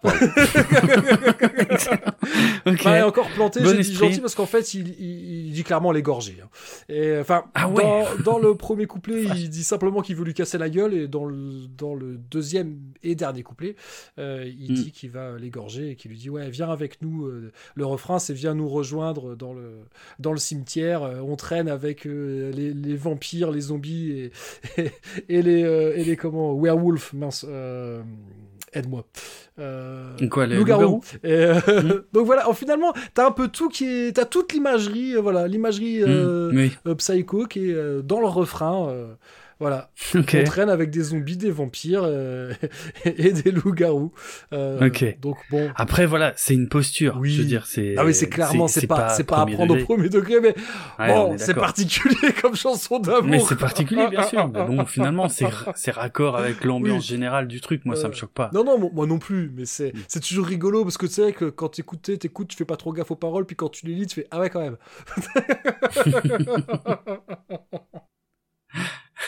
oui, Ah, c'est sûr. Alors moi, j'avais pas d'envie particulière, en tout cas en ce qui concerne le classement de ce morceau. Je, je l'aurais mis, je l'aurais mis dans la moitié basse. Ouais. Eh ben, je Sans- propose à la rigueur, euh, pff, dans les coins, The Damned, ACDC, Danko Jones. Ouais. Dans ces ouais. coins-là. Ouais. Ouais, ça colle bien. Ouais. Euh, alors, au-dessus de Danko Jones, en dessous de Danko Jones, au-dessus, c'est- plutôt là. euh. Euh, ouais, quand même au-dessus de Danko Jones. Mais après, Bon, entre ACDC et Danko Jones, allez, allez, Allez. ça ira bien. moi je l'aurais mis au-dessus d'ACDC, mais je sais que toi ça va peut-être. euh, Non, mais mets-le, mets-le au-dessus d'ACDC, parce que on, on sait jamais si on a d'autres morceaux d'ACDC, ça peut peut-être euh, sauver ACDC. Donc, voilà. Ok, bah on fait ça. Du coup, les Meteors, dixième. Hmm. Donc, euh, qui sont dans le top 10. Bon, alors. pas dit que ça dure, parce que ça va être compliqué de rester. Ouais, peut-être pas longtemps. Ça va être compliqué de rester dans le top 10 tout le tout l'épisode. Mais pour le moment, Oui. euh, Bibou note qu'on les a mis dans le top 10. C'est cool, là.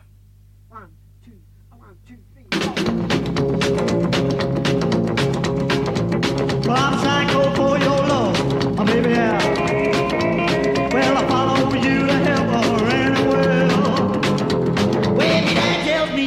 stop and get out. I'm gonna pull out my knife and rip his throat right out. Cause I'm psycho for your love, oh, baby, yeah. Well, go to the graveyard, see with me. Watch all the zombies down our street. A vampire and a werewolf too. Well, I can't keep my crazy mind off you, cause I'm a psycho for your love, baby, yeah. Well, I follow you to hell or stop and get out. I'm gonna pull out my knife rip his throat right out. Cause I'm psycho for your love. Baby, yeah, yeah, I'm crazy.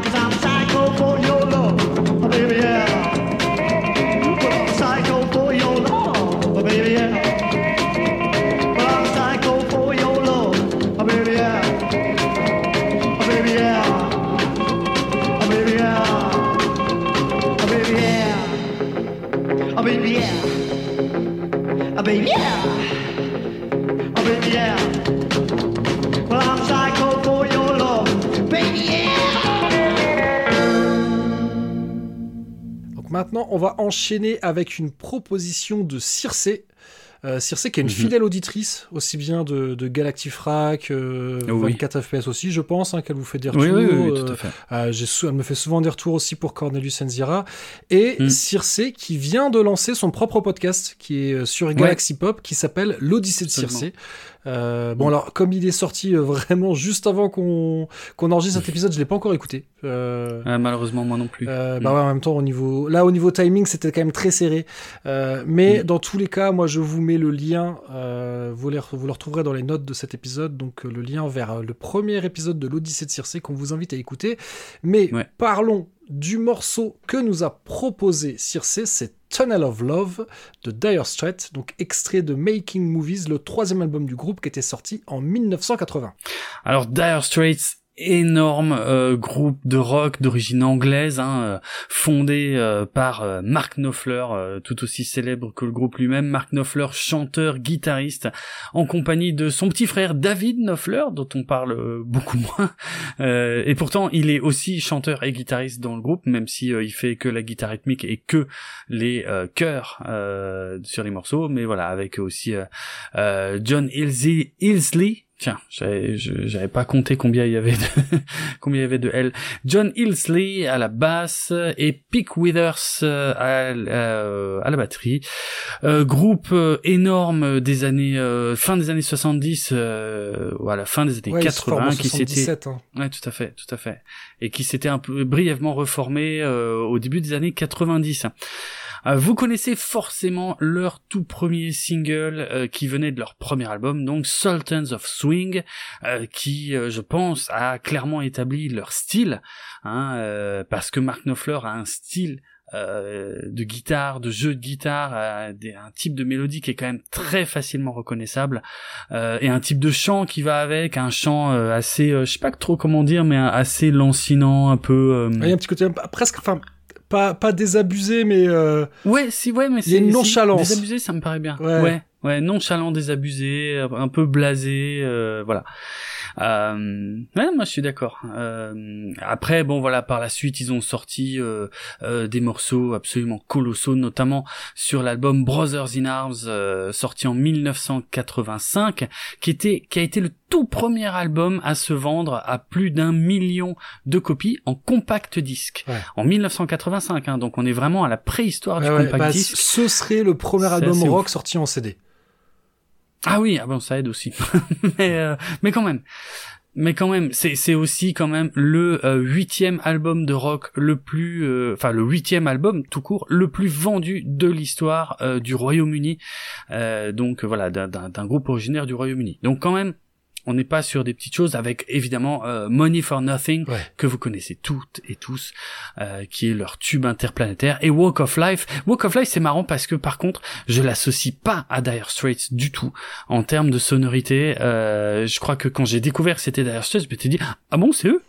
Trop chelou parce que c'est c'est voilà c'est c'est marrant. Comme quoi ils étaient capables aussi de de, de varier un peu. Alors on va pas se mentir, moi je connais pas super bien Dire Straits.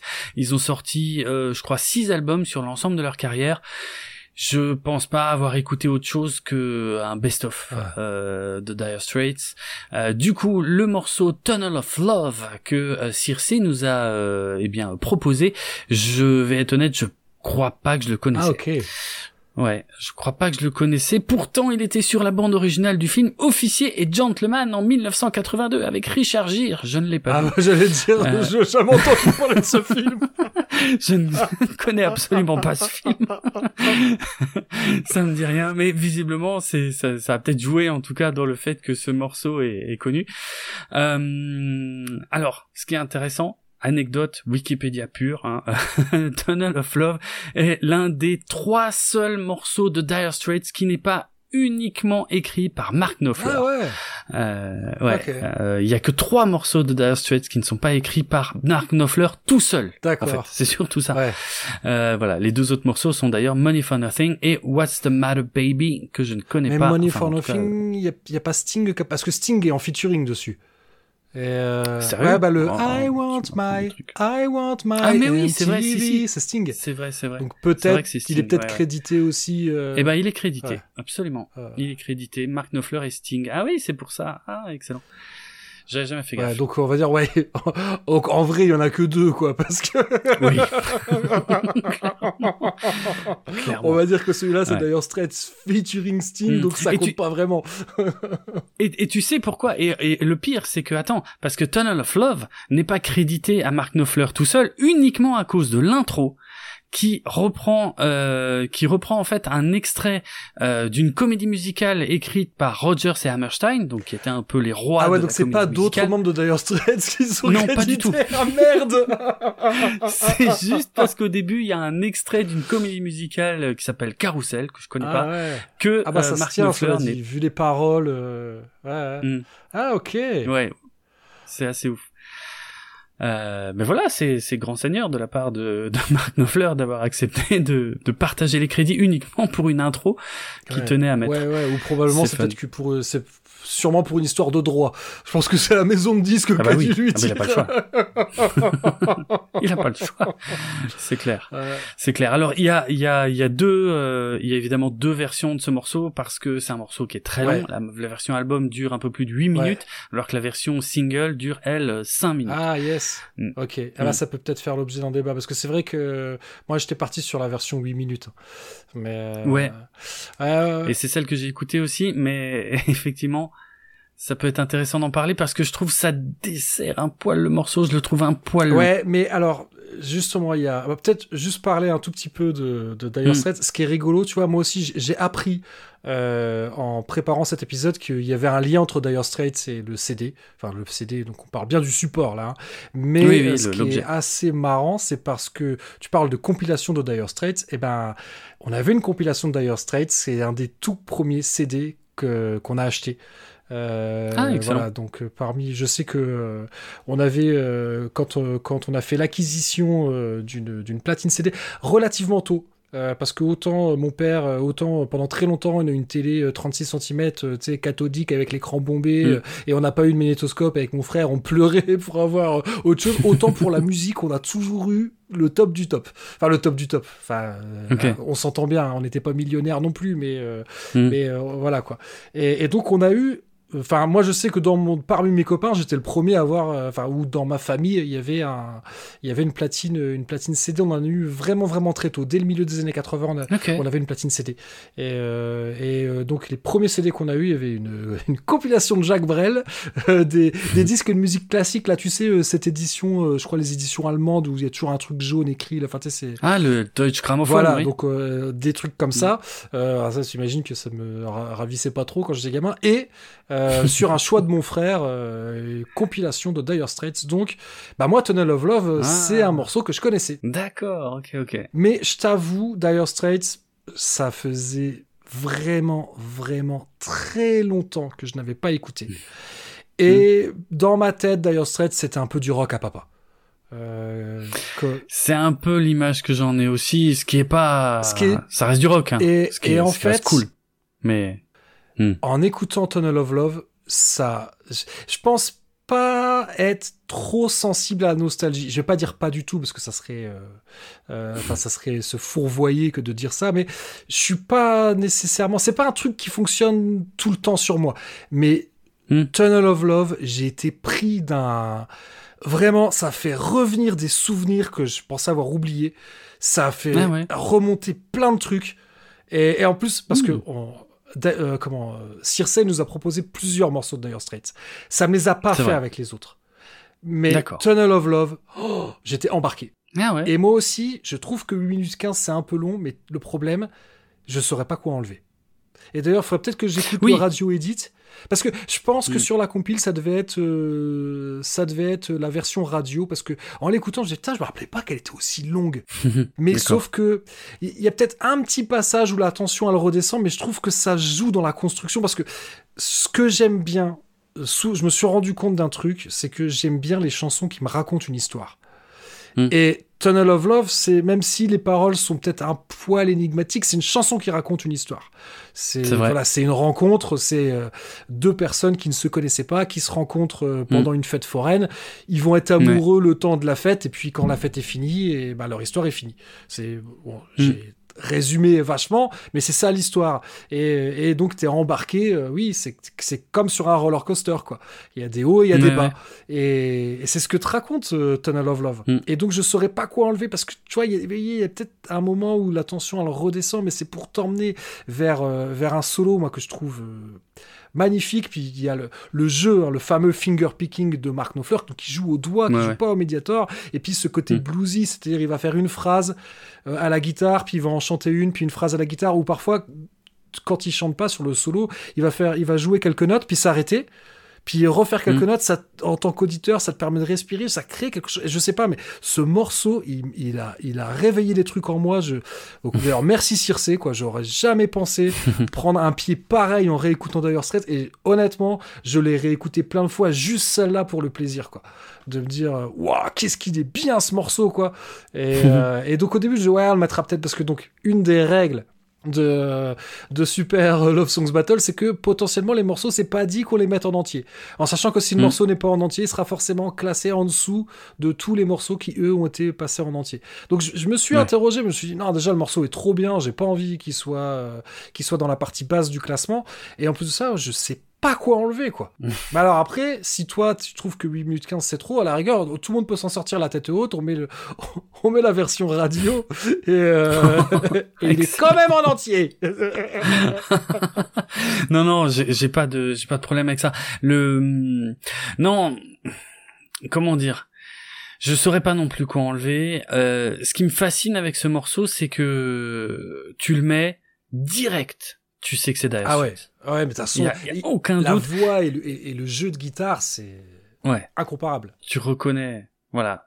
Et, et, et ce qui est bluffant pour moi, c'est de me dire que c'est un morceau qui est sur leur troisième album, Making Movies, alors que euh, il y a, y a, enfin, il ressemble, tout ressemble. Je dis pas pas la mélodie, hein, mais le style et tout, tout ressemble à euh, Sultans of Swing, qui qui qui était sur leur premier album. Donc euh, c'est même pas sur le même album, et pourtant ça se ressemble à ce point.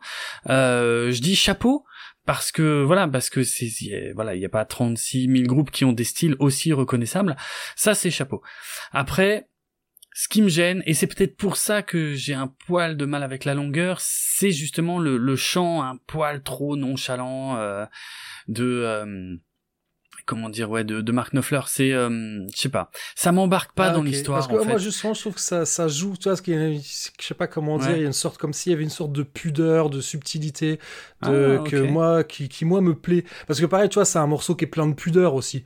Et, euh, tu Mm. sens que oui, euh, en te parlant d'une histoire d'amour comme d'une fête foraine, tu sens qu'il déguise quelque Mm. chose. Euh, ok Et donc ouais, je sais, je sais pas. Euh, bon, pareil, oui. D'ailleurs, c'est assez amusant. C'est que j'ai dit moi, ça m'a évoqué plein de souvenirs d'enfance, mais d'ailleurs, il fait référence à Spanish City. Et euh, Spanish City, c'était l'endroit où il y avait la fête foraine dans la ville. Donc il est, Mark Knopfler est originaire de Newcastle, si je dis pas de bêtises. Et euh, et euh, comment et donc Spanish City, parce que tu vois, je, me- je me demandais qu'est-ce que ça voulait dire quand il quand il parle de ça. Mm. Euh, tu dis ouais, la, la ville espagnole où on allait quand on était Ouais. gosse, mais de quoi il parle? Et Ouais. En fait, c'est un quartier de Newcastle.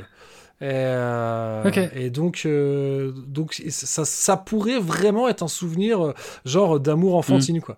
Euh, Mais il y a moyen, ouais. Donc c'est, ouais, c'est alors ça c'est peut-être pas Newcastle, peut-être que je dis une bêtise euh, à, à vérifier, mais euh, mais bon, peu importe. Euh, c'est pas ça qui est, c'est pas ça qui est important. Mais euh, donc ouais non je, je je sais pas c'est vrai qu'il y a un truc vraiment particulier avec Dire Straits groupe qui se forme en 77 en pleine en pleine vague punk pour faire un truc bluesy à l'ancienne c'est c'est un groupe qui a toujours été à contre-courant et qui pourtant a vendu Mm. euh, ouais comme tu l'as dit Ouais. des, des des cargos entiers de, CD ouais. Enfin, c'est euh, c'est hallucinant donc euh, et, et autre petit truc que je trouve parce que c'est vrai que ça, quand ça m'a fait bizarre quand tu m'as dit l'histoire que Mark Knopfler est tout en qualité parce que ça la réputation qu'il a c'est d'être quelqu'un d'assez humble et d'accord et il y a une histoire aussi donc Dire Straits to be on the Dire Straits en anglais ça veut dire être dans la dèche Et Mm. ce qui n'est pas le nom initial du groupe. Euh, et euh, comment Et j'avais vu euh, une interview de lui. C'est un truc moi qui m'a toujours fasciné où il explique que sa, sa première guitare, je crois que c'est une guitare, un truc qui a été récupéré euh, et, et il n'avait pas d'ampli et donc il, et, et dans l'interview il dit bah j'avais pas d'ampli alors j'ai cassé la radio. Et tu sais moi quand j'étais gamin je comprenais jamais. Alors maintenant je comprends oui ok il a cassé la radio pour prendre l'eau-parleur de la radio Mais pour oui. en faire un ampli. Mais je suis Ouais. toujours épaté par ce genre de truc. Se dire, J'avoue. euh, ah, moi j'aurais jamais osé faire un truc pareil. Puis, euh, puis ouais, puis le côté, bon, bah, on n'avait pas de thunes quoi. Donc euh, déjà avoir une guitare électrique, c'était déjà, euh, c'était déjà Mm. inespéré. Et, euh, et ça, ouais, c'est, je sais pas. Il y a, il y a tout ça qui fait que j'ai, que même si, oui, je le reconnais. Pour moi, d'ailleurs, Stretch, pour moi, ouais, c'est rock à papa et tout. J'avais quand même une image positive de ce groupe. Et, euh, et ouais, ouais, j'avoue là, Tunnel of Love, il m'a, il m'a fait replonger dedans quoi. Donc, Ok, excellent. C'était pas, je m'y attendais pas du tout. Euh, vraiment, c'était, c'est peut-être aussi ça, hein, la, la surprise euh, d'avoir Ouais. été vraiment ému en réécoutant ce morceau. euh, je, je l'avais pas vu venir. Donc, Ok. Donc ouais, là, en plus, bah j'ai- alors, j'ai je fait la blague je- dans l'épisode précédent en disant loin de moi l'idée de te prendre par les sentiments. Là, pour le coup, j'ai un peu envie de te prendre par les sentiments. non, non, mais j'ai pas de problème avec ça. Ça joue aussi. Hein. Ouais. De toute façon, on a nos, nos critères, euh, chacun. Ouais. Et moi, je voilà, j'ai rien à reprocher en vrai à ce morceau. Je veux dire, ça, ça se laisse écouter euh, de façon euh, très agréable, sans problème. Euh, ouais, non, j'ai j'ai j'ai pas de gros reproches. C'est pas des, en fait, que ce soit la longueur ou le le, le chant, c'est pas des trucs où je me dis, oh, j'en ai marre de ce morceau, j'en peux plus vivement qu'il se finisse ou quoi. Loin, loin, loin de là, vraiment. hein. Donc, le, je te suis. Là, vraiment, je vais te suivre Bah, sur tes recos Après, euh, tu de vois, classement. moi, bon, je, je- je vais m'appliquer à moi-même mon truc où je suis chiant. Je vais dire, bon, je vais pas le mettre au-dessus des Sonics, vu que j'ai décidé d'être chiant avec ça. Putain, les Sonics, ils nous bloquent un truc de ouf. Euh, Ils sont quand même au-dessus de You et Lewis, hein, euh, moi. ouf, bah, bon, moi, je le mettrais euh, là. Je le mettrais entre les Sonics et Huey Lewis, mais peut-être que toi, du coup, tu veux qu'on le mette en dessous de Huey Lewis? Non, non, je suis pas. Non, non, je j'ai pas de souci avec ça. Vraiment, suis ton instinct pour euh, le classer. Moi, je le mets vraiment pas de septième. problème. En vrai, si je m'écoutais, je le mettrais peut-être plus haut, mais là, c'est la nostalgie qui parle. Et, euh. Donc, euh, Ça compte aussi, hein. J'ai pas de problème avec ça. Ouais, non, mais c'est bien. Puis c'est vrai que c'est plus facile d'écouter Have Love Will Travel que, que celui-là, mais c'est juste pour une question de durée, quoi. Non, mais septième, c'est bien. Septième, euh, septième, c'est vachement cool, c'est clair. bien, Voilà, donc encore une fois, je l'ai déjà dit, mais je le redis. Merci Circe, tu, tu pouvais pas t'en douter, Mm. et, et moi non plus, je m'en doutais pas. mais euh, mais ouais, non, voilà, moi j'étais pas dans un tunnel of love, mais j'étais dans un tunnel euh, of souvenir. Et, euh, et c'était euh, ouais, je, je l'avais pas vu venir et ouais, très très, ouais, bon, euh, je sais plus, je, je vais faire un fade out.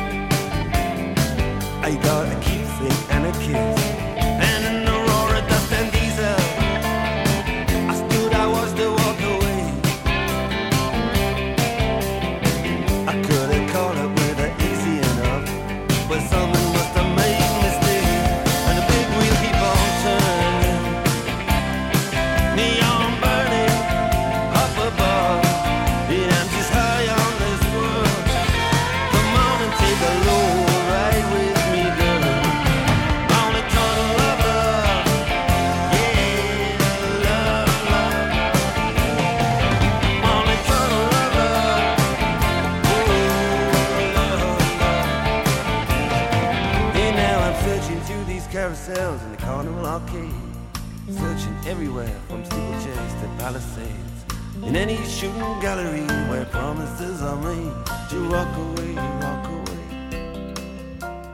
walk away, walk away from color coats and Whitley Bay. Had to walk away.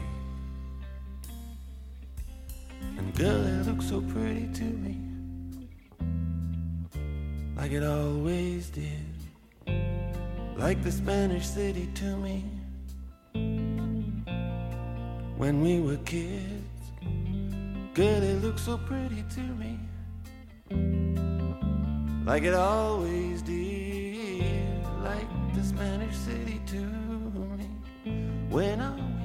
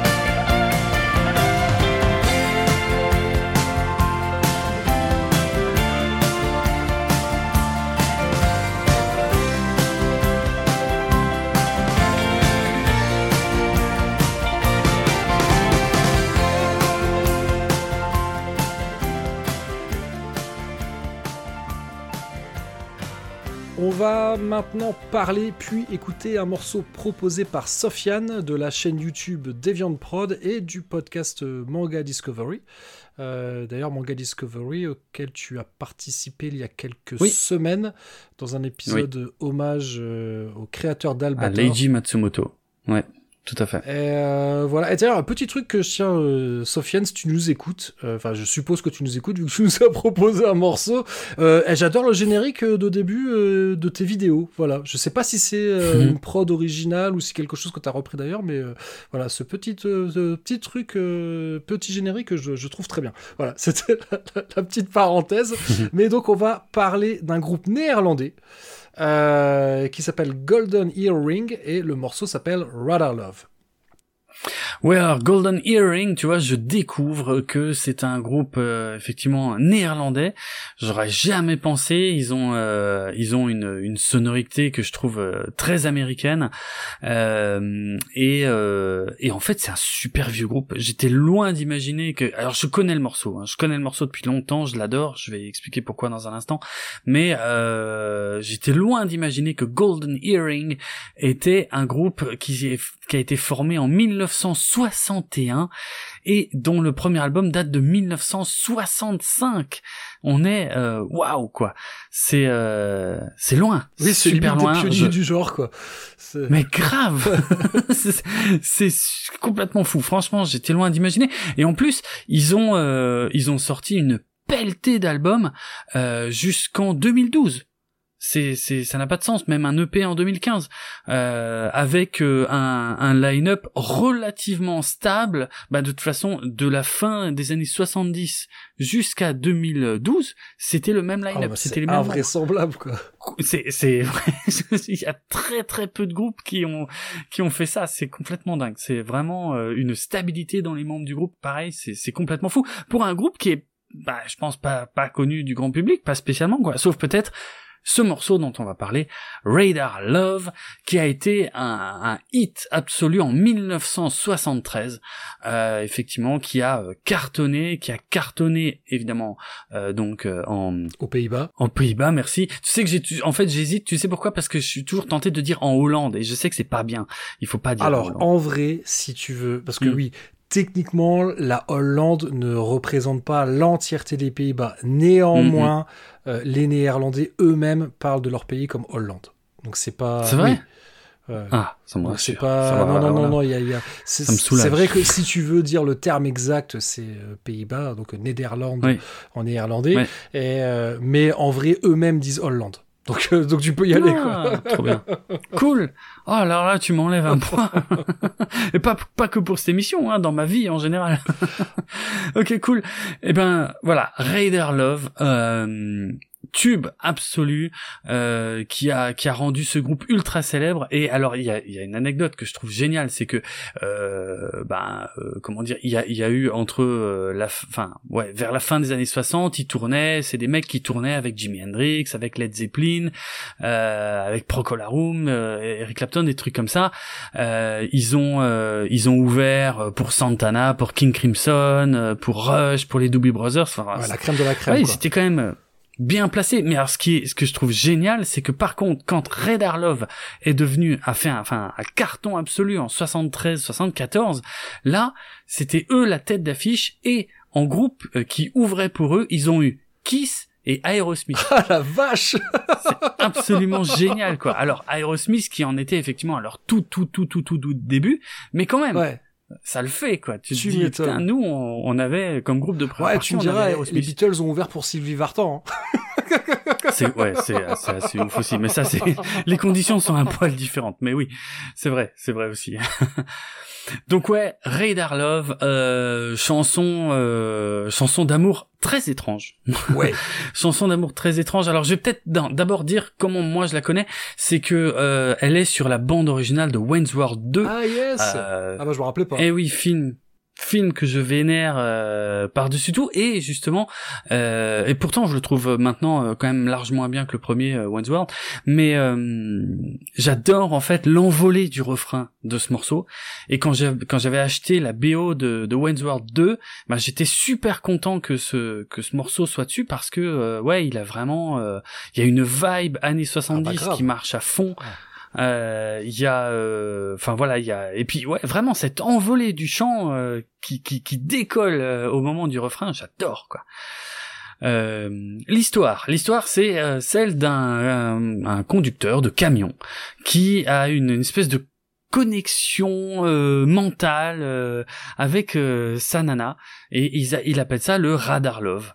Et, et, et apparemment euh, il y a un moment il est en train de conduire son camion. Mais alors il a il a très très très envie de la rejoindre là. Il faut la connexion elle marche à fond là. Il faut qu'il se dépêche il faut qu'il aille la rejoindre vite vite vite. Et, et ça le- voilà. Du coup il commence à prendre des risques sur la route et il va avoir un accident fatal très très étrange comme approche sachant que après euh, après sa mort il continue d'avoir euh, cette relation mentale euh, qu'ils appellent le radar love avec son amoureuse étrange mais pourquoi pas euh, Ouais, je je j'ai pas grand chose, j'ai pas des millions d'autres choses à dire sur ce morceau, si ce n'est que que que vraiment Bah, je l'adore. ouf parce que t'as, attends, t'as, Ouais. ok, ça sonne, ça sonne très euh, rock psyché euh, de cette époque-là, mais sauf que mm. au milieu, t'as un passage, on, on croirait être dans un générique de James Bond.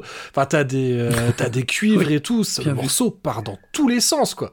Ouais, ouais, Ce passage-là, il est vraiment cool, quoi. ouais, c'est clair, c'est clair, ça part loin. Ouais, en fait. ouais, ouais, ouais, même c'est presque dommage parce qu'après ils reviennent sur. euh, toi, tu t'attends, tu aurais presque aimé, euh, tu sais, que le morceau se termine pas comme il a commencé, quoi. Mm. C'est peut-être le seul reproche que je lui ferais, c'est de dire, ouais, il t'emmène hyper loin et puis ah ok, on me ramène à la case départ. Moi, je, je pense que c'était une découverte. Ça, alors là, je Ok. connaissais pas du tout. Donc c'est, ouais, non, non, vraiment énorme surprise.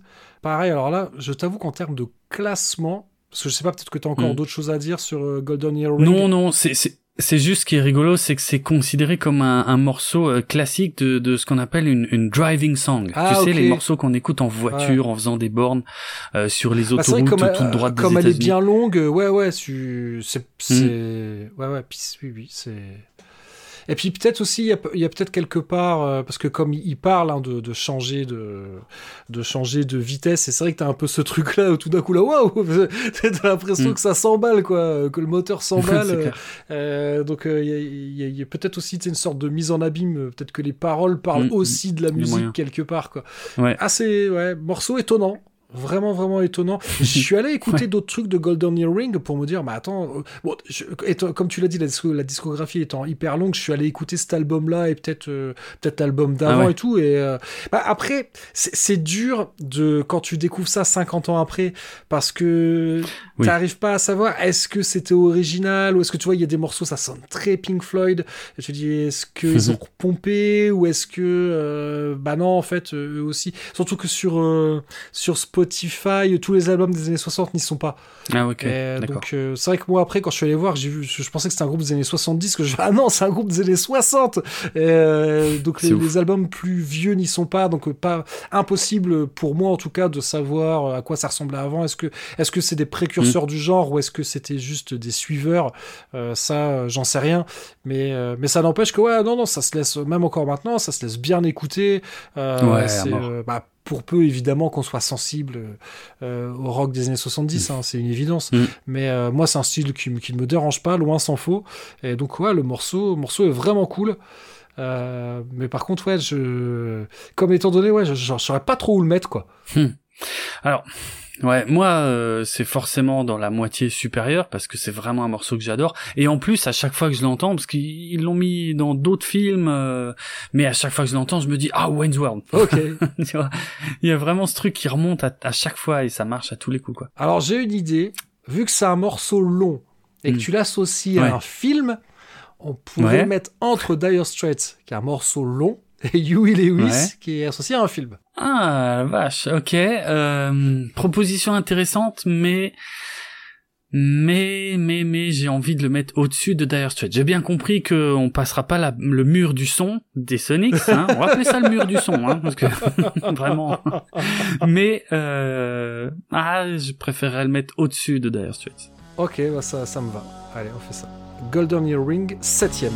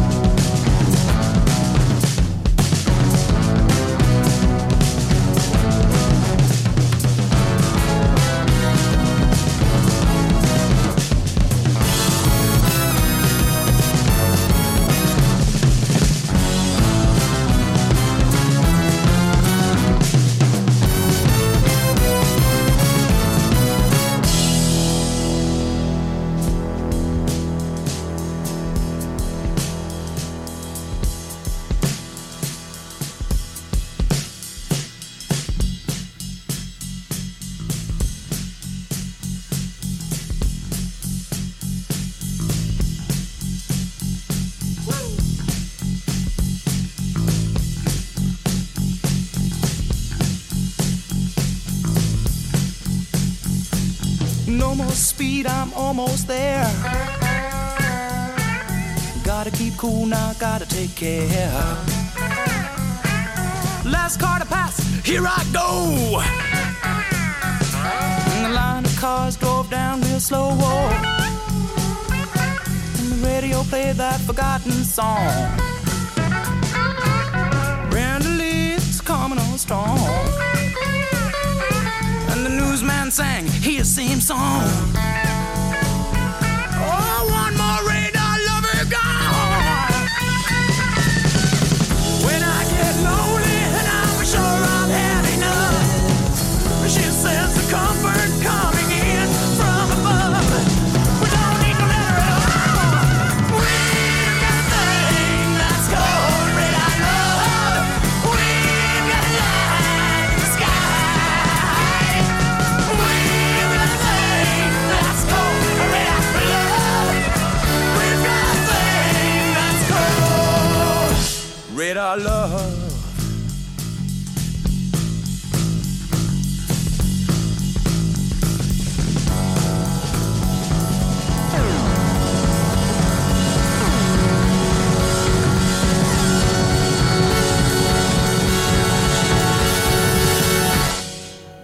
Donc maintenant, on va parler d'un morceau qui nous a été proposé par deux personnes. Euh, un morceau qui nous a été proposé par Ego de Seasons. Donc euh, Seasons qui est euh, un opéra métal. Enfin, en tout cas, c'est comme ça le- que le projet est présenté. Donc Ego qu'on connaît très bien. hein. Euh, Ego, bah, d'ailleurs, avec qui on avait enregistré ensemble un épisode de Cornelius Enzira sur Clerks. Euh, bah, faudra, Eh faudra oui. que je mette le lien dans les notes de l'épisode. Encore voilà, et Ego, bah, on a parlé de Podren, on va encore parler de Podren, hein, donc euh, qu'on a revu il y a pas longtemps, et notamment qu'on a vu en plus euh, sur scène, euh, qu'on a vu. Oui. Oui. en plus, oui, je suis bête. Oui, alors. En plus, on l'a vu deux fois sur scène. Moi, je l'ai vu une fois sur scène avec toi, pour Stucom. C'est vrai. Mais c'est vrai que moi, je pensais à Seasons, je pensais euh, Hmm. le concert de Seasons qui était vachement bien. Euh, Ouais, à fond. Voilà, c'est vraiment. Moi, Seasons, euh, à la base, c'est. Donc c'est du c'est du rock progressif, hein, euh, du métal progressif pardon. En tout cas c'est comme Oui. ça qui pré- qui se présente. Ce qui est ce qui est Ouais, pas ouais. ma couleur musicale préférée, on va pas se mentir. Mais je Hmm. reconnais Seasons, moi j'aime vraiment bien. Et on les avait Ouais. découverts. euh, alors c'était avant la dernière édition avant le Covid Ouais, ça devait être celle de 2019, ouais, je pense. où ils avaient Mm. fait, je crois, un seul morceau sur scène, mais que j'avais été très Oh, il y en avait, plus que un. Il y en avait un poil Ouais. plus. Ouais, je crois qu'il y en avait au moins trois. Ah ok. Mais moi Mm. j'avais été épaté. euh, je, je rappelle qu'à Ouais. la fin on avait été tous les deux les voir en disant putain les mecs c'était Oui. carré de chez carré, euh, impressionnant et tout. Et c'est vrai qu'après j'avais réécouté et c'est euh, une musique qui m'a pas mal accompagné. Euh, Seasons, Ah ouais, quand j'avais besoin d'avoir un peu de, voilà, de, je sais pas, il y a quelque chose dans le chant d'ego qui me donne envie d'aller euh, pourfendre des trolls en chevauchant un dragon, enfin, quelque chose d'épique dans Seasons qui me parle. Et donc euh, là, ouais, c'était l'occasion de les revoir en, en concert. Et surtout là, pour le coup, j'allais les voir en concert en ayant bien écouté, en connaissant bien les morceaux. Et ça m'a fait le même effet que quand je vais voir un groupe euh, bah, que j'aime beaucoup, quoi. Tu sais, d'avoir euh, soudain bah de oui, sentir un sourire qui se, qui Trop bien. sur mon visage. C'était donc un super moment. Euh, bah, Podren, c'est toujours bien, hein, mais ça fait partie des très bons moments de Podren de, de revoir Seasons en live, mais cette fois-ci, euh, voilà, en, en auditeur très attentif, de pouvoir regarder, ah ouais, c'est comme ça qu'il fait à la guitare et tout. Mm. Enfin, euh, voilà, donc c'était vraiment, vraiment cool. Puis c'est l'occasion aussi, voilà, si on fait l'occasion de faire un coucou à Ego euh, et Alex, donc euh, guitariste de Seasons, et puis aussi euh, d'avoir une pensée pour Pascal, hein, qu'on n'oublie pas. Absolument. Et, Ouais. et donc morceau, euh, là je, sans transition, un morceau qui nous a également été proposé, propo- proposé par Rémi 2D.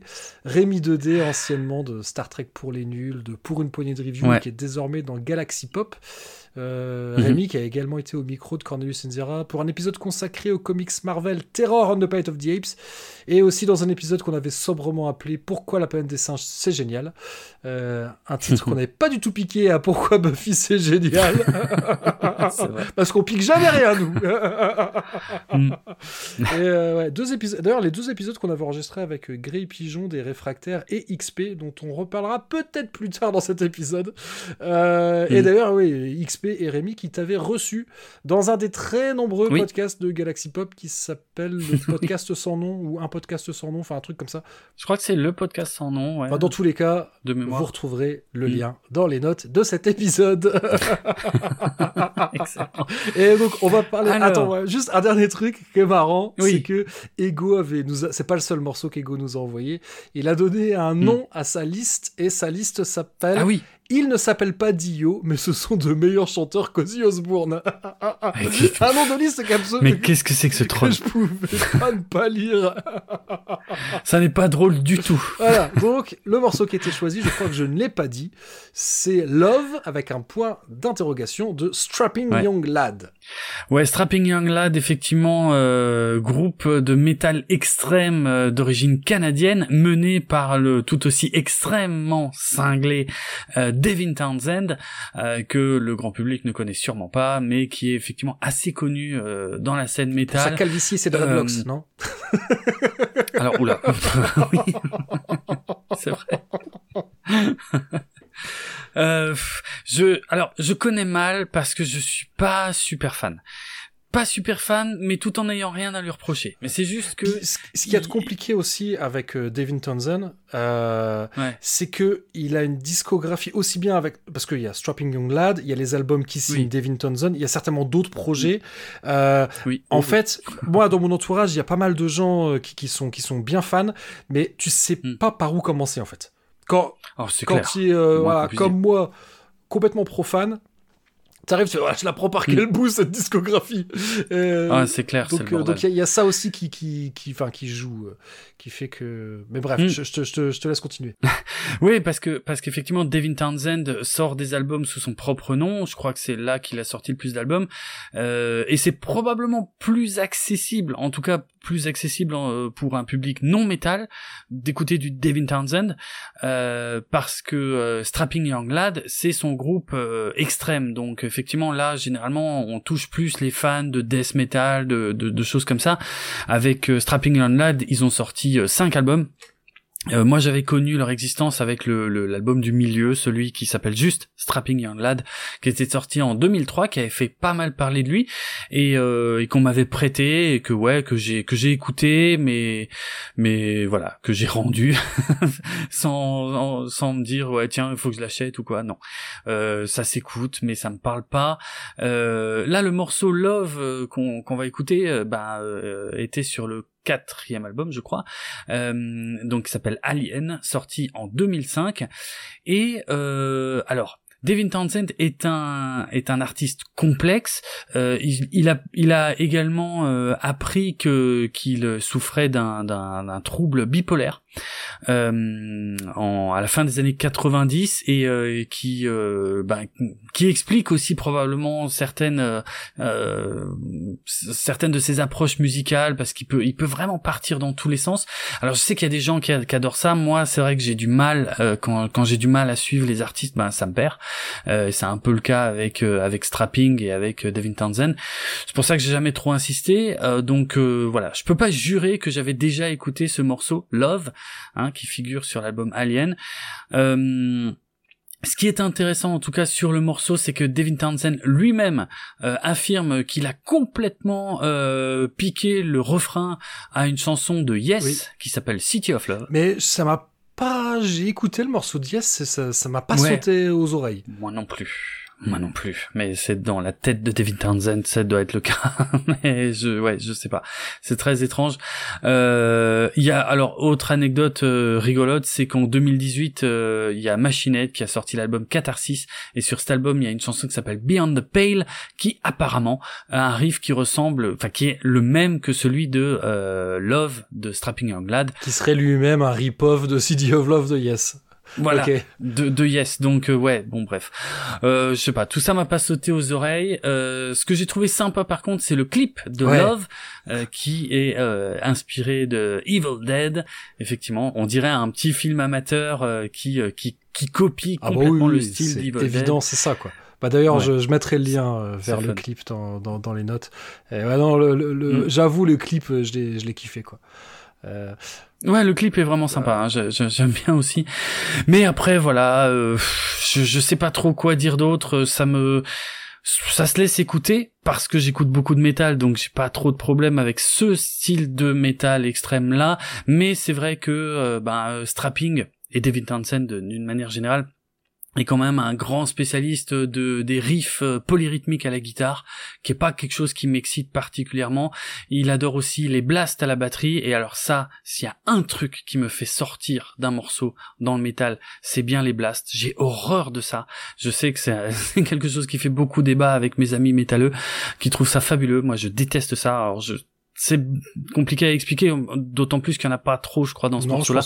Mais glo mais globalement, les blasts, c'est on tape très très très très très vite sur la caisse claire en fait, mais vraiment très très très très très vite sur la caisse claire.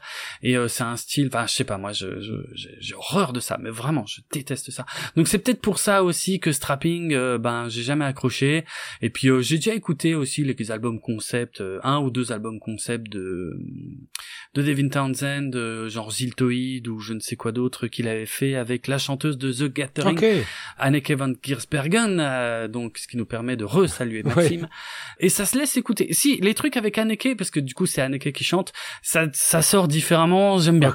J'ai, j'ai, un peu plus accroché. Mais voilà, pas au point de me dire, oh, si j'allais écouter ça, je, ça reste assez barré, c'est très progressif, on va dire, ça part un peu dans tous les sens. Il a ses fans, j'ai rien à reprocher, juste que j'accroche pas. Ouais, le, morceau, je, je vais finalement pas rajouter grand chose à ce que t'as dit. Le, moi non plus, le morceau, je le déteste pas, mais euh, je trouve le début qui finalement pas. C'était.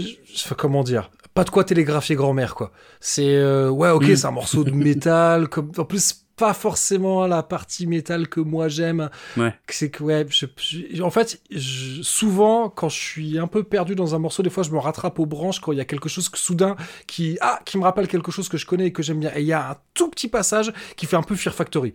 Et euh, Fear Factory, période de manufacture, tu vois, il y a un petit passage et qui enchaîne ensuite avec un passage qui fait presque au black metal que j'aime bien. Hmm. Donc voilà, moi j'aime bien. Il y a là où pour le coup, je, là, ça, ok, ça j'aime vraiment bien.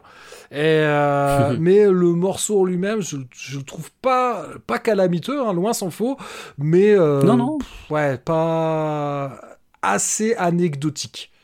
Voilà. Ouais, ouais. Alors, je, je, rebondis juste sur le petit lien avec Fear Factory parce que le bassiste de Strapping Young Lad s'appelle Byron Stroud et il avait rejoint Fear Factory il y a quelques années quand la moitié des groupes originaux euh, avaient quitté le groupe ou s'était fait virer selon l'histoire. Ouais, selon qui la raconte. Ouais. ouais, exactement. Euh, voilà. Donc, euh, mais bref, voilà. Je referme cette parenthèse là. Ouais, je sais que les, les, fans en général de Strapping ou de ou de Devin Townsend, ah là, on va, se faire insulter là. voilà, c'est sûr, mais ça marche pas. Ouais, non, non, je sais pas. C'est clair, ce morceau-là m'a pas vraiment fait penser. Euh, ah ouais, je suis vraiment passé un truc à côté d'un truc toutes ces années en écoutant pas. Hmm. Il y a forcément des trucs qui doivent être qui doivent être bien, mais euh, là, c'est pas ce morceau qui m'aura. Il y, a, il y a un passage euh, qui est vraiment cool. J'aurais dû, euh, j'aurais dû euh, numéroter combien de temps ça dure. Il y a un passage que je trouve vraiment cool, mais non après on peut. Mm. Oui, on n'a pas parlé des paroles parce que je crois que cet album-là, c'est aussi, ce serait, j'ai essayé de comprendre ce que voulaient dire les paroles parce que c'est quand même pas très très clair. Mm. Enfin, en, termes de chansons d'amour, c'est pas, c'est pas une chanson d'amour très positive. Ok. Bah, donc j'ai essayé de comprendre. Apparemment, donc l'album s'appelle Alien et ce serait toutes les paroles seraient écrites du point de vue d'un alien. Donc ah. qui, tu vois, qui pour lui l'amour c'est un sentiment bizarre. Euh, voilà, c'est euh, ok. Donc euh, mm. d'où le côté, d'où le point d'interrogation à Love. D'accord, d'accord. Bon. Et d'où les sentiments peut-être partagés qui sont un peu traduits par le le change le, le chant hein, qui est très particulier parce que il y a des moments où il nous fait un gros gros chant euh, du gros à la death metal de ouf et puis il part après sur des refrains euh, limite mélodieux. Ce qui est osé et qui est plutôt bien ça passe. honnêtement ça passe Ouais, mais qui moi c'est pas ce que je préfère en fait. Si c'est bourrin, je préfère que ça reste bien bourrin parce que c'est un mélange qui est très difficile à faire. Et là, bah, il le fait bien. Parce qu'en règle générale, moi j'ai aussi souvent du mal avec ça. Alors, pourtant j'ai dit que j'aimais mm. beaucoup Fear Factory, mais euh, mais j'ai souvent du mal avec ça. Et, et là, ça m'a pas ça m'a pas écorché l'oreille, donc ça va quoi. Ouais, ok. Non mais ça me, ouais, c'est juste que je, je, je, c'est pas ce que je préfère. Mais il le fait bien. Mais voilà, c'est juste que ouais, ça me passionne pas. Donc, donc, du coup, qu'est-ce qu'on en fait Ah, je sais que si on euh, met en dessous de Megadeth, Ego va mal le vivre. Je pense. Pourtant, Ego adore Oui, Megadeth. je hein. Mais euh, Je pense aussi, effectivement. Ouais. ah, et bon, pour Ego, j'ai envie de dire, euh, ah, pff, ah, on peut le mettre au-dessus. En même temps, avec Donko Jones, parce que je sais plus si on l'a dit, groupe canadien, euh, Strapping Young Lad. Donc si on le met à, à côté de Donko Jones, ils sont entre Canadiens, ça va. Ils sont entre eux. Euh, C'est très bien. Qu'est-ce qu'on on le met entre Megadeth et Donko Jones? Allez, Voilà, allez, ce sera comme bien, ça, ouais. il sera en entier. Voilà, rassurez-vous, les fans de strapping. mais euh, mais euh, bon, on va pas non plus. euh, On a dit, on va pas s'inventer des personnalités dans cet épisode, Non. dans ce podcast, pardon. Et donc bon bah, strapping young lad. euh, Ah oui, j'avais oublié.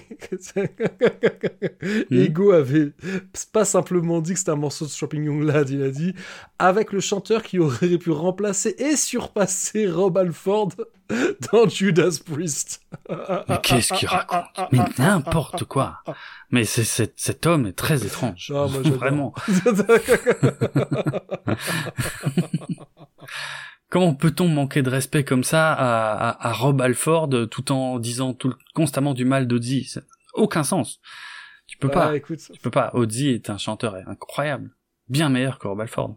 Ça, je sais que je vais le payer, mais... ouais, je te laisse, je te laisse Je assumer l'assume. seul. ouais, ouais, je m'en fous. Je l'assume. En tout cas, moi, je préfère mille fois Audi à Rob Alford. Voilà.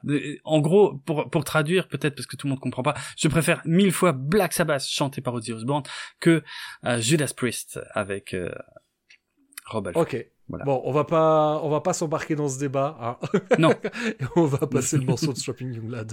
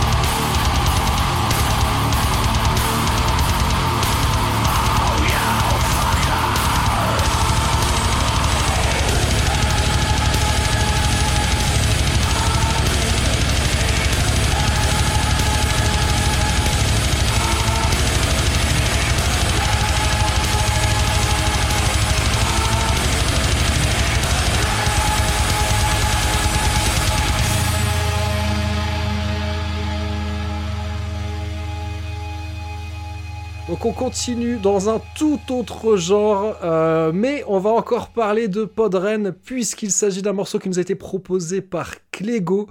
Euh, donc Clégo qui s'occupe depuis l'édition 2022 du podcast officiel du festival. Euh, donc euh, l'an dernier, il s'était promené dans le festival avec son enregistreur et son micro pour interviewer des festivaliers. D'ailleurs, j'en avais fait partie. Je, me demande- toi non plus, non? Oui, oui, bien sûr. ouais, Ouais, ouais, ouais. Et cette année, il a interviewé les euh, Je vais y arriver. Les podcastrices.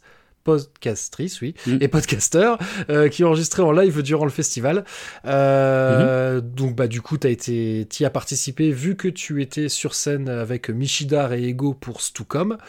Euh, donc, voilà, vous retrouverez tous les liens dans les notes de l'épisode. je pense que si on m'avait donné 10 balles à chaque fois que je le dis dans cet épisode. Ah oui.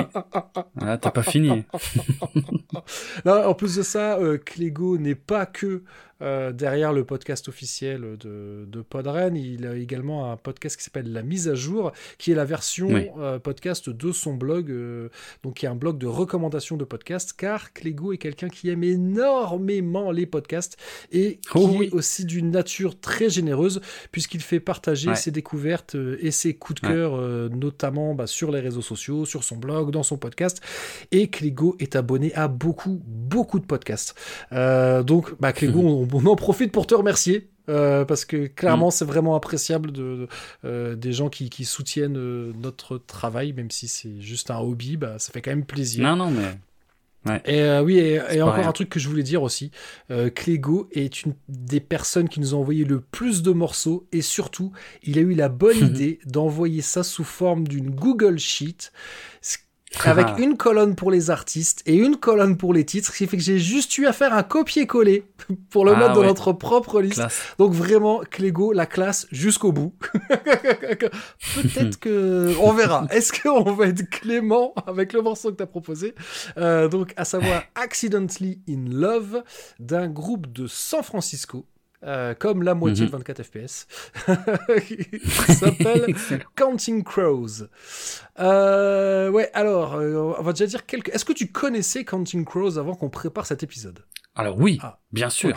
Parce que leur single Mr. Jones euh, en 1993 était un succès énorme et c'était euh, moi 1993 j'en reparlerai peut-être vite fait juste après mais c'est l'année à laquelle je me suis ouvert à la musique et euh, le rock et tous ces trucs là qui passaient en boucle sur MTV et ce single en faisait partie donc j'adore Mr. Jones et mais je ne connaissais aucun autre Et tu savais que c'était Counting Crows? ah oui oui oui Ah yes, sûr. ok. Parce que moi, tu vois, j'ai- en plus j'ai écouté le morceau et tout, et c'est après, je fais, ah d'accord, c'est le groupe qui a fait Mr. Jones. Pour moi, pour moi, un... je pensais que c'était un one hit wonder. Encore une fois, tu vois. je pensais aussi Et, et au final, non. Euh, eux aussi, ils ont une carrière. euh, Enfin, ouais, ils sont. C'est un groupe hyper connu, quoi. apparemment ouais Ouais, ouais, parce qu'ils sont, euh, ils ont participé à l'édition 99 de Woodstock. ils figurent sur la soundtrack de plein de films. Et, et d'ailleurs, Accidentally in Love a été apparemment composé pour la scène d'ouverture de Shrek 2. Euh, Oui. Donc ouais, tout ça. Alors là, moi, je découvre. Ah bon c'est oui c'est un morceau qui n'est sur aucun de leurs euh, albums hein. Oui. il est vraiment que sur la BO de euh, Shrek 2. Ouais, ouais, ouais, contrairement à, parce que c'est vrai que The Power of Love est officiellement sur, parce que de, de Huey Lewis, hein, donc, euh, qui avait été composé Mm. pour euh, Back to the Future, il a été, Mm. officiellement, il est sur aucun album, mais il apparaît en bonus track sur les pressages pour l'international de, de l'album qui Ouais, suivait. ok. Mais euh, soit, pour je fais le lien entre Ça les tient. deux. Et- mais là, ouais, pour Mm. le coup, apparemment, ouais, Accidentally in Love est sur aucun album, quoi, donc euh, étonnant. Mm. Ah ouais, autre petit truc, euh, je me demandais, mais qu'est-ce que c'est que ce nom Counting Crows? Je trouvais ça étonnant. J'avoue. Et en f- J'ai pas fait la eh ben, ça vient d'une comptine anglo-saxonne Ah. qui s'appelle One for Sorrow, et ça viendrait d'une pratique superstitieuse qui consiste à compter les pi lors d'événements heureux, et ce qui donc il y aurait un côté divinatoire. C'est-à-dire que plus tu vois de pi et plus c'est un Ouais, bon signe. Mais bon, les Mm. pis faisant partie de la famille des corvidés, euh, bah ça marche apparemment aussi avec les corbeaux, Bah d'où oui. le Counting Crows. Et, Les Counting Crows, ok. et donc je suis allé chercher la, la comptine, c'est one for sorrow, two for joy, three for a girl, four for a boy, five for silver. Bon, je vais pas vous la faire en entier, mais le five Mhm. for silver, je me dis tiens, ça me rappelle quelque chose ça. Ah et ouais ben, à Gérardmer, en 2022, il y a un film qui a été projeté qui s'appelait Eight for Silver. Non, sérieux? Et je me demande ça vient parce qu'après tu dis ouais ok c'est une comptine donc il y a forcément plusieurs euh, plusieurs versions quoi. Des petites variantes, ouais, ouais. Donc Eight for Silver mais qui serait sorti finalement euh, à l'exploitation sous le titre The Cursed. Mais, mais donc voilà Mm. on en parlait dans un épisode de Cornelius Inzara que vous retrouverez dans les notes de l'épisode. Et euh, non mais pour en revenir à la musique je me suis demandé aussi je me suis dit ok c'est un truc anglo-saxon que nous on connaît pas. Je me dis mais est-ce que ça serait pas aussi l'inspiration euh, des paroles de Blue Sweat Shoes tu vois, one for the money, two for the show, tu vois. Ah, mais oui. c'est, Ah, ça, ça ouais, se ouais. trouve, je me plante, hein, mais euh, voilà, bref. Donc c'est euh, Hmm. à peu près tout ce que j'ai à dire sur Counting Crows. ok. J'en ai pas beaucoup, j'en ai pas plus. Après, coup. ouais, le morceau, je sais pas. Moi, je- tu vois, l'intro, on dirait le générique de Friends. Oui, un peu. Pour moi, c'est du rock FM feel good, mais plutôt inoffensif.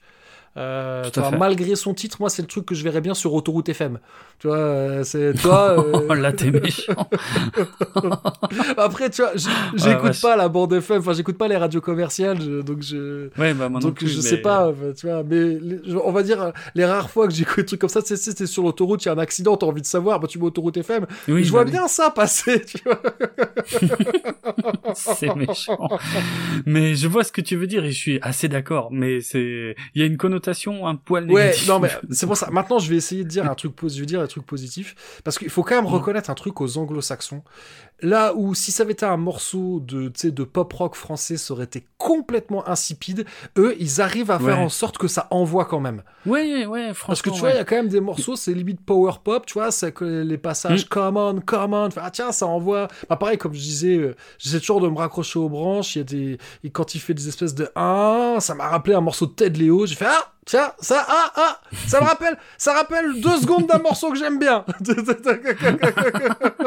c'est déjà, c'est déjà bien. hein, Franchement, c'est cool. Euh, bon, voilà. Alors, du coup, pour me faire une meilleure opinion, je suis allé écouter, euh, je suis allé vraiment de manière random, je suis allé euh, dans le reste de la discographie pour voir, et il y a absolument aucun titre qui accroche sur moi, quoi. C'est, Ouais, c'est- vraiment pas Oui. ma cam. Enfin, c'est trop générique, c'est trop, euh, trop Mm. rock FM pour moi. Ouais. Mais le, en vrai, à force de l'écouter, Accidentally in Love, franchement, le morceau, je le trouve pas scandaleux du tout. Je trouve même plutôt Bah, bon. je suis, je suis d'accord. Il passe super bien et, et n'ayant aucun attachement à- au film Shrek 2, qui est probablement le dernier Shrek que j'ai vu, c'est dire à quel point ça me passionne. Euh, ouais, c'est vraiment la chanson toute seule. Ouais, elle passe bien en fait. Ça s'écoute, voilà. C'est sympa. Donc, on la met en entier ou pas? C'est la question. Parce que, On est à la limite en fait, tu Ouais. vois. On est vraiment sur la frontière. Allez, je ne suis pas sûr qu'on la mette en entier. ok, ok, ok. Si t'as, si t'as, franchement, c'est la, c'est la chanson. Si t'as l'intro, le couplet et le refrain, t'as quand même à peu près tout. quoi. En fait, le truc qui m'embête avec ça, c'est que moi, je- ce que je trouve qu'il y a de mieux dans la chanson, c'est la fin, justement. Ah merde. Parce que tu vois, le début, je fais, oh ouais. Puis finalement, à la fin, tu fais, ah ouais, si, quand même, il se passe quelque chose. Tu vois, il y a à la fin, il y a plein de chœurs et tout. euh, ça fait limite Mhm. gospel. euh, tu vois, tu sens, tu- il y a plus de relief. euh, tu vois, je veux dire, si on devait mettre qu'une minute, je préfère mettre la dernière. Ok, pas de problème. Parce qu'il y avait cette question qu'on avait dit, ouais, un morceau, est-ce qu'il est A-list ou fracklist compatible? Oui, c'est vrai. Bon, jamais je mets un morceau comme ça dans la A-list. Est- Non, moi on non plus. C'est clair et net, jamais. Euh, après, on aime bien Clégo aussi. Oui, oui, voilà. Est-ce qu'on pourrait pas dire, allez, à la rigueur, on le met en dessous de Megadeth, mais on le met quand même en entier Et ce serait... ouais, ça, je- ouais, c'est- Allez. tu vois, C'est parce qu'on on est, on est gentil, on démarre cette émission. le morceau, il est pas long, il fait qu'il doit faire 2 minutes 30. Non, c'est pas très long, ouais, Attends, ça je vérifie quand même. Attention Clégo. J'espère qu'il est pas trop long. Il dure 3 Ah, minutes. ouais, si, allez. Et neuf ouais, secondes. Allez, allez. Ça va. On le met, allez, 17ème, en entier. Euh, bon, un peu. Mais non, mais c'est bien parce que comme ça, ça, ça nous fera un peu une limite. Parce qu'il est quand même, c'est quand même un morceau feel good et tout. euh, Ouais, il passe bien, il y a un côté bonbon, euh, qui marche bien, qui, c'est mignon. Donc voilà, je pense que y a, y a- ouais. moi je m'étais longtemps dit, enfin je m'étais longtemps dit, non parce que c'est jamais que le numéro un, mais je m'étais imaginé que la césure entre le, le comment, entre les morceaux en entier et pas en entier, ce serait Megadeth. Megadeth qui a pour le coup musicalement un morceau que j'adore, mais c'est par rapport aux paroles qu'on l'a qu'on l'a saqué. Euh, C'est clair. et, euh, comment euh, mais là ouais c'est c'est mignon même les paroles tu vois c'est c'est tout tout est mignon dans cette histoire Ouais. donc à la rigueur que ce soit Counting Crows qui soit la frontière bon en même temps pour le moment il y a personne qui a été pas en entier Euh, donc c'est vrai que C'est vrai. là on, on, on est en train de le vendre comme s'il était au milieu en fait il est dernier mais Clairement. Mais euh, ouais, non, c'est pas mal qu'il fasse la césure. On va voir. On va voir peut-être que euh, les morceaux qui y suivent euh, seront-ils en entier. Ah, suspense.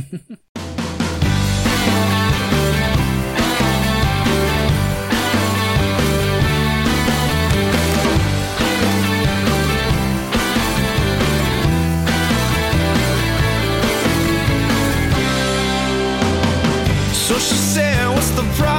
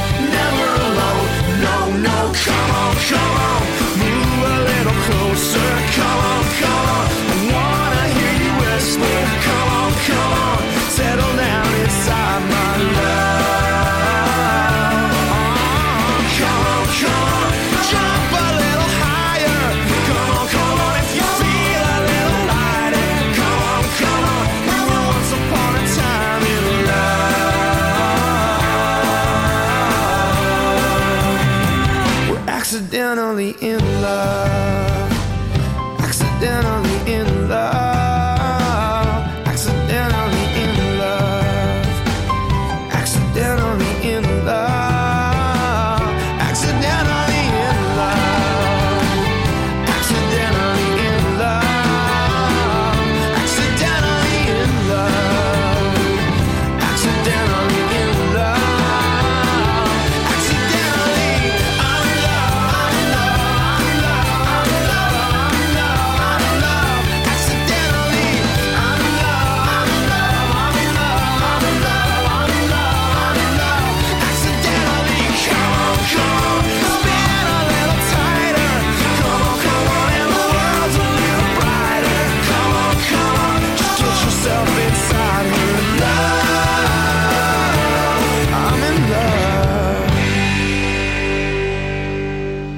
Remercier Fanny et Bibounette du podcast Chez Bibou et Bibounette. Euh, ça me fait très plaisir de parler d'un morceau qu'elle a choisi parce que je dois bien l'avouer, euh, bon, Bibou et Bibounette c'est nos chouchous, mais au sein du duo c'est quand même Bibounette que je préfère. hein.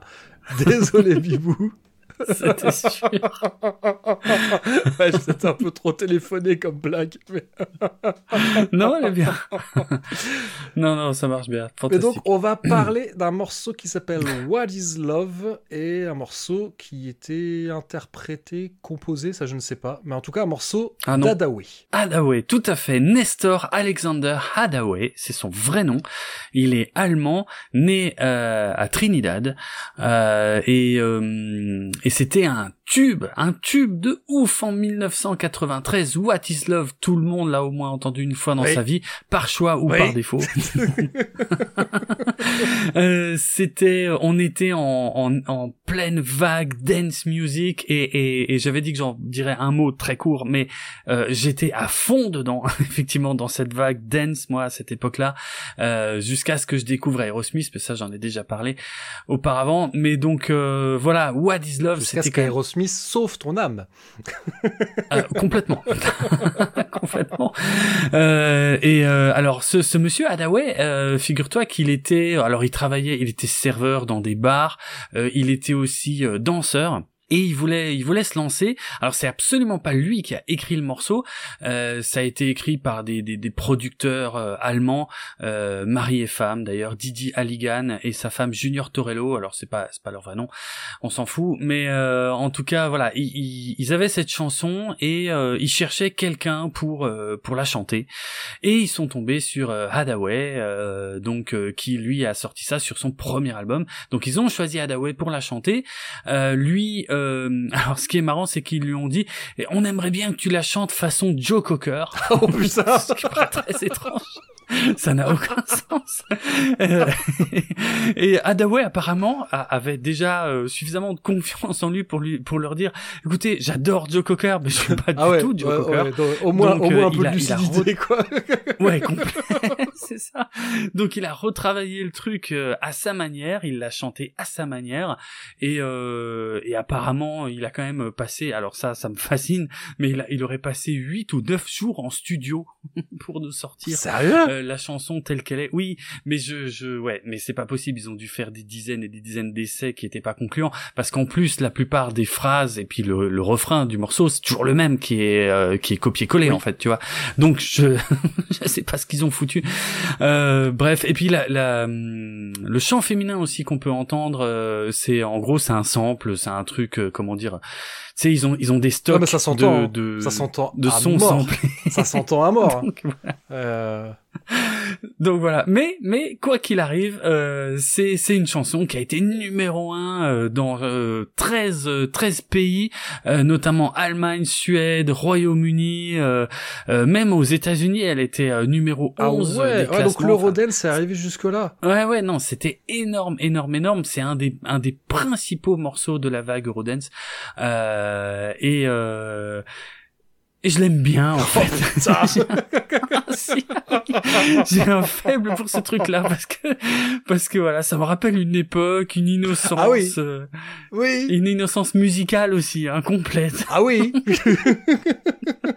Et en fait, mais bon, je pense qu'à un moment, je pouvais plus l'avoir en peinture. Euh, parce- Ah bon? Ouais, parce que c'est ultra répétitif et puis c'est quand même extrêmement pauvre. Mais, Ah bon? mais je sais pas, je, je, je ne déteste pas ce morceau. Voilà. C'est un classique qui, qui est repris hein. en ce moment. euh, Il y a une reprise de What is Love qui tourne Oh, à la radio, putain. qui est insupportable. Ouais, ça, je viens de croire. mais, mais voilà, c'est un classique absolu. Donc, je- Ah merde. il y a un truc, il y a un truc universel dans cette chanson que, que- qui est indéniable et rien que pour ça, je, je peux pas complètement le, le, le défoncer. D'accord. Bon. Euh, après, ouais, c'est.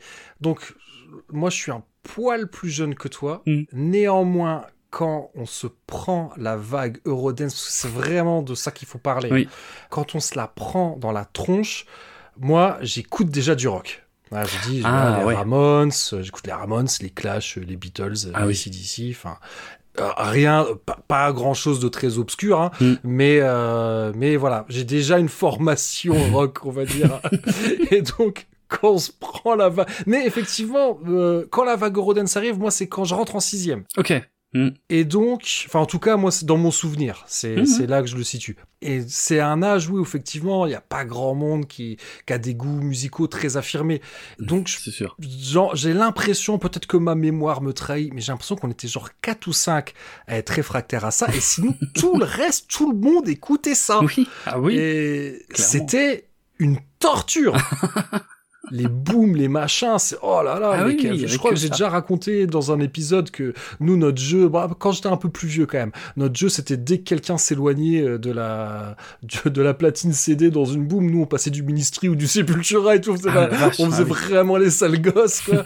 Et, euh, mais ça j'ai subi ça, j'ai l'impression de la sixième à la troisième Mm. quoi. C'est, euh, enfin c'est, ça marque. Hein. Aujourd'hui, je suis capable de dire non, mais chacun ses goûts et compagnie. À l'époque, j'étais beaucoup plus, beaucoup moins mesuré. hein. Ouais. Euh, bon, ça n'empêche que globalement, ce qui fait qu'à l'époque j'aimais pas n'a pas changé aujourd'hui. Euh, Je veux dire, c'est de la musique préfabriquée. Complètement. Quand j'écoute ça, j'ai vraiment l'impression de voir les pistes du logiciel de montage. Oui. Tu vois, c'est un truc qui m'arrive souvent avec les musiques électroniques, plus qu'avec les musiques qu'on va dire euh, instrumentales, dans le sens, enfin pas instrumentales au sens où il y a pas de chant, mais t'as compris ce que je veux dire, où c'est Mhm. joué avec des instruments quoi. Ce qui, ce qui est d'ailleurs, euh, pour le coup, euh, comment dire, c'est juste parce que je suis habitué à voir du rock en concert Mhm. et, et que le même quand tu- les peu de fois où j'ai vu en live des musiques électroniques, ça me parle pas parce que t'as l'impression de voir un mec derrière un PC, c'est pas, c'est pas du tout, il y a, il y a, c'est pas tout à fait le même rapport.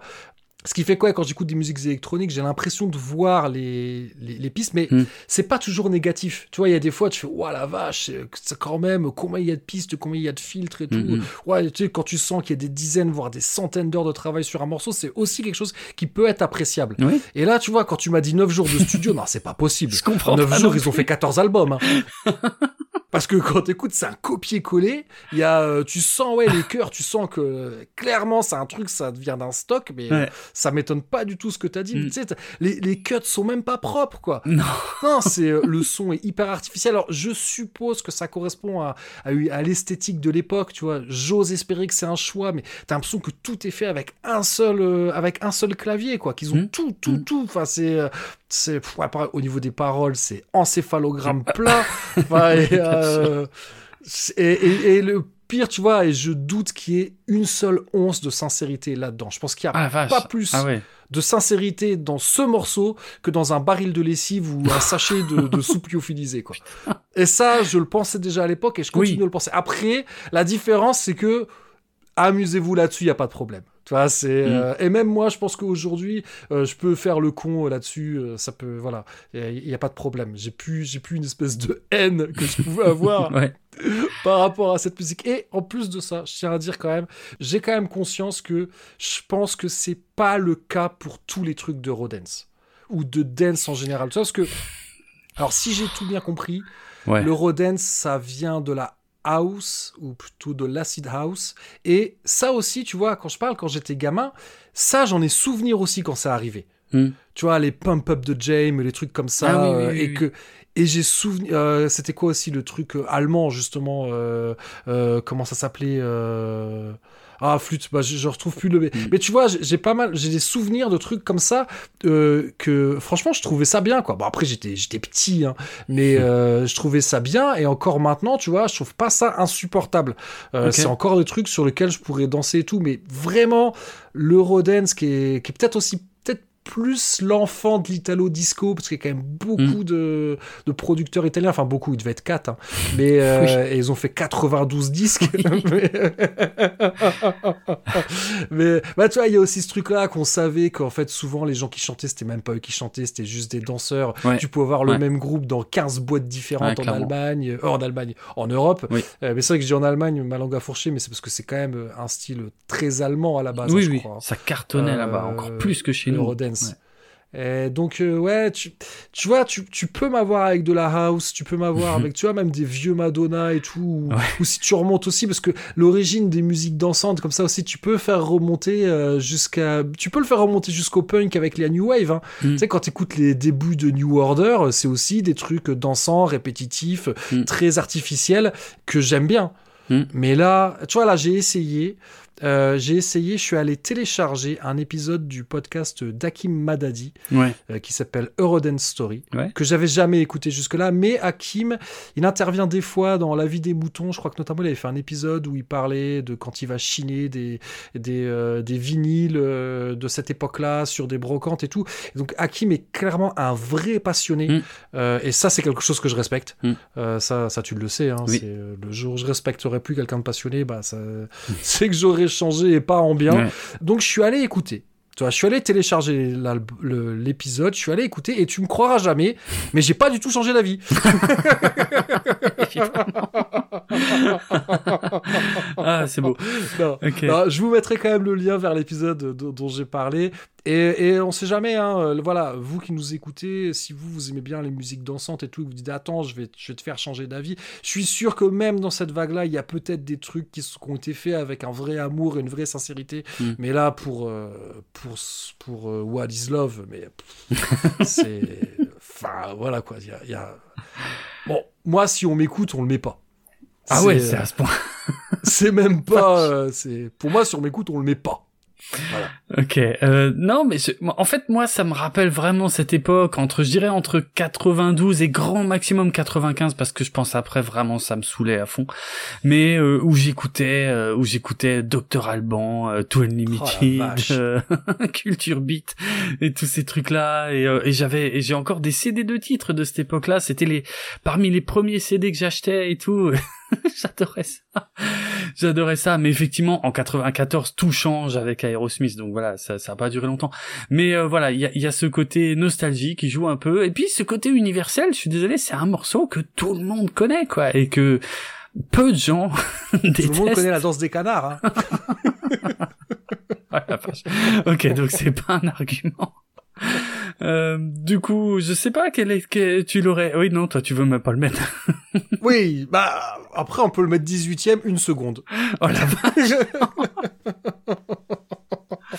Putain, mais tu- c'est un hymne de fou, quoi. Tu, euh, je suis sûr, tu sors dans la rue, tu gueules What is love? Et les gens te gueulent Baby don't hurt me, don't hurt me no more. C'est sûr. c'est- Ils peuvent pas gueuler grand chose d'autre parce que c'est à peu près toutes les Non, paroles. oui, on est d'accord, mais je veux dire, ça, ça montre à quel point c'est un hymne.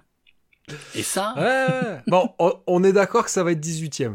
oui, je vais pas trop discuter parce que voilà, c'est c'est pas du rock et moi tout ce qui est pas du rock, ce sera rarement de toute façon en haut. Mais euh, mais ouais, ouais, ouais, 18e, ouais, c'est bien. Euh, ouais, non, bah après la, la question c'est bon, euh, là c'est sûr qu'on va pas le passer en entier. Ça c'est sûr Il et y a pas besoin. C'est pas possible. C'est hors de hors de propos. Mm. Pas possible. Euh, donc je sais pas, euh, ouais, je sais pas. Puis en plus, je, je suis pas allé l'écouter pour te faire une proposition en termes de, en termes de durée. Mhm. Parce qu'on a, on rappelle, euh, donc on a, on a expliqué les règles, c'est que tout morceau qui sera pas passé en entier sera forcément classé en dessous euh, des morceaux qui ont été passés en entier. Mhm. Et ensuite, pour départager les morceaux qui n'ont pas été passés en entier, ça va se faire à la durée. J'avais peut-être Ouais. oublié ça. Ouais, c'est vrai, c'est vrai. Donc si on ne faut pas qu'on le mette trop long parce qu'on risque après d'être emmerdé. la vache. Ah oui, d'où le une seconde quoi. Pour Ouais, une sûr. seconde, on est sûr qu'il est dernier quoi. Excellent. Ouais, je respecte ça. Je pense que tout le monde voit très bien de quelle chanson il s'agit.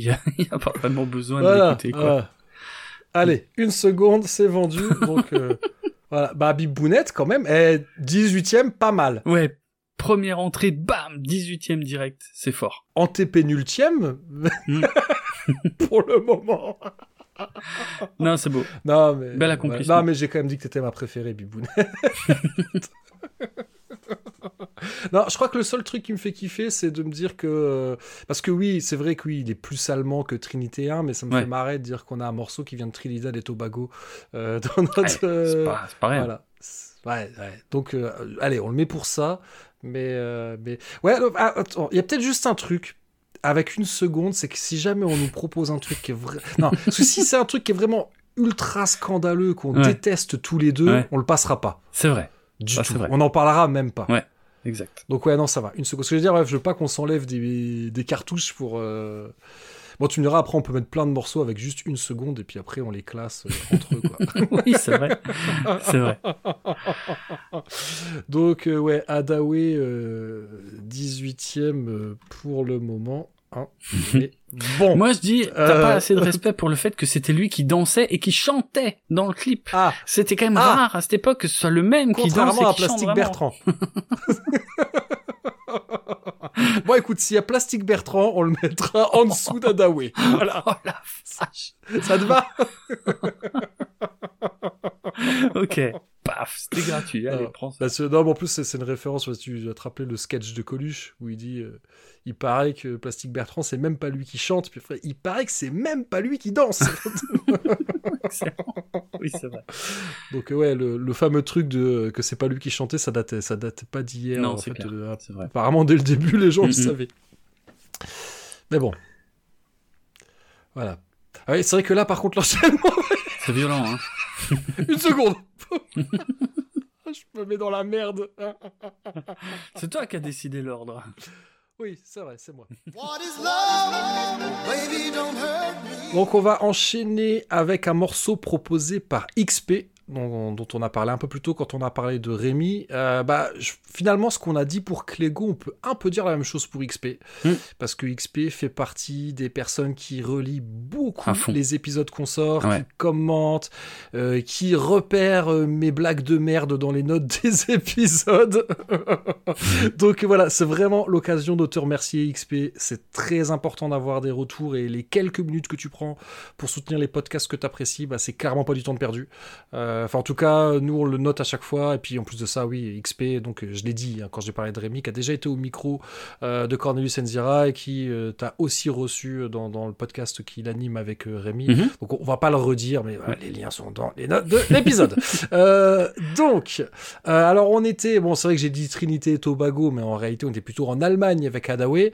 Euh, et ben là, on va traverser le Rhin vers l'ouest pour aller en France euh, pour parler d'un morceau qui s'appelle Un peu de ton amour et je crois que c'est le premier morceau qui va rentrer dans le classement où c'est pas Love, Oui. euh, où c'est Amour. Donc un peu de ton amour que les connaisseurs de téléphone, donc euh, sauf que c'est un morceau qui est sur l'album Crash ton venin, euh, sorti en 1979, donc deuxième album studio de téléphone. Ouais, Téléphone, groupe français, un des plus grands groupes français de l'histoire du rock français. Alors, ça pique quand je dis rock français. Moi, ça En me tout cas en termes de vente. Mais en termes de vente, voilà, derrière Indochine.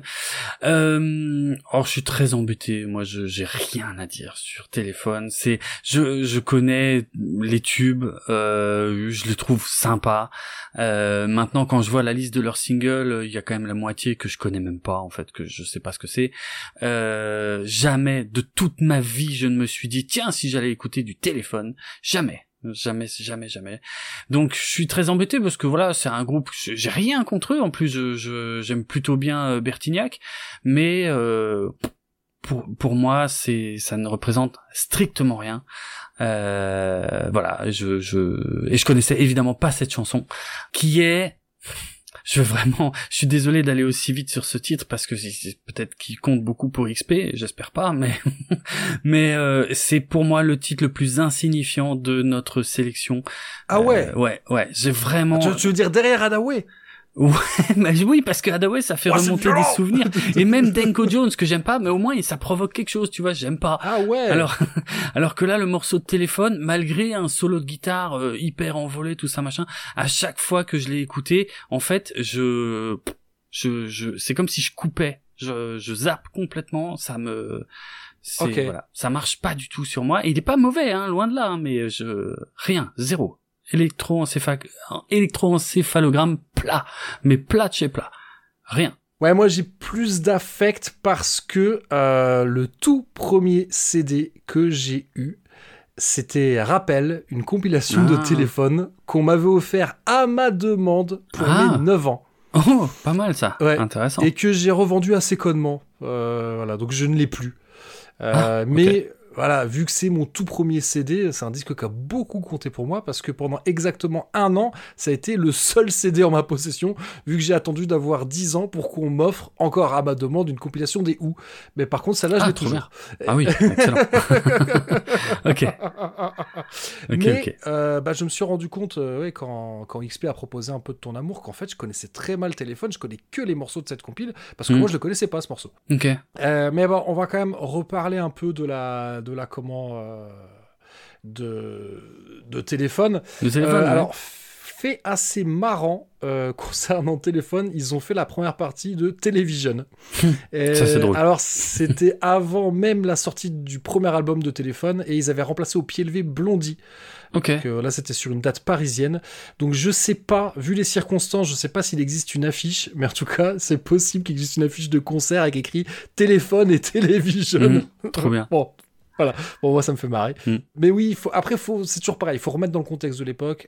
Apparemment, ouais, quand téléphone arrive, donc euh, milieu, deuxième moitié des années 70, euh, avant ça, le paysage musical français, c'est principalement des groupes de rock progressifs, genre euh, Ange, Magma, Triangle Ah oui, oui. qui ont un succès d'estime, Oui. mais pas du tout euh, commercial parce qu'ils sont absolument pas poussés par les maisons de Ouais, disques c'est qui, clair, ouais. probablement doivent se dire qu'en France euh, euh, la- le rock c'est pas pour les Français quoi. Mm. Euh, donc ouais ils se forment en 76 on est en pleine explosion punk et souvent téléphones sont associés au punk même des fois tu vas trouver chez des disquaires Ah ouais téléphones dans les bacs punk ce qui moi m'a toujours un peu surpris. Mm.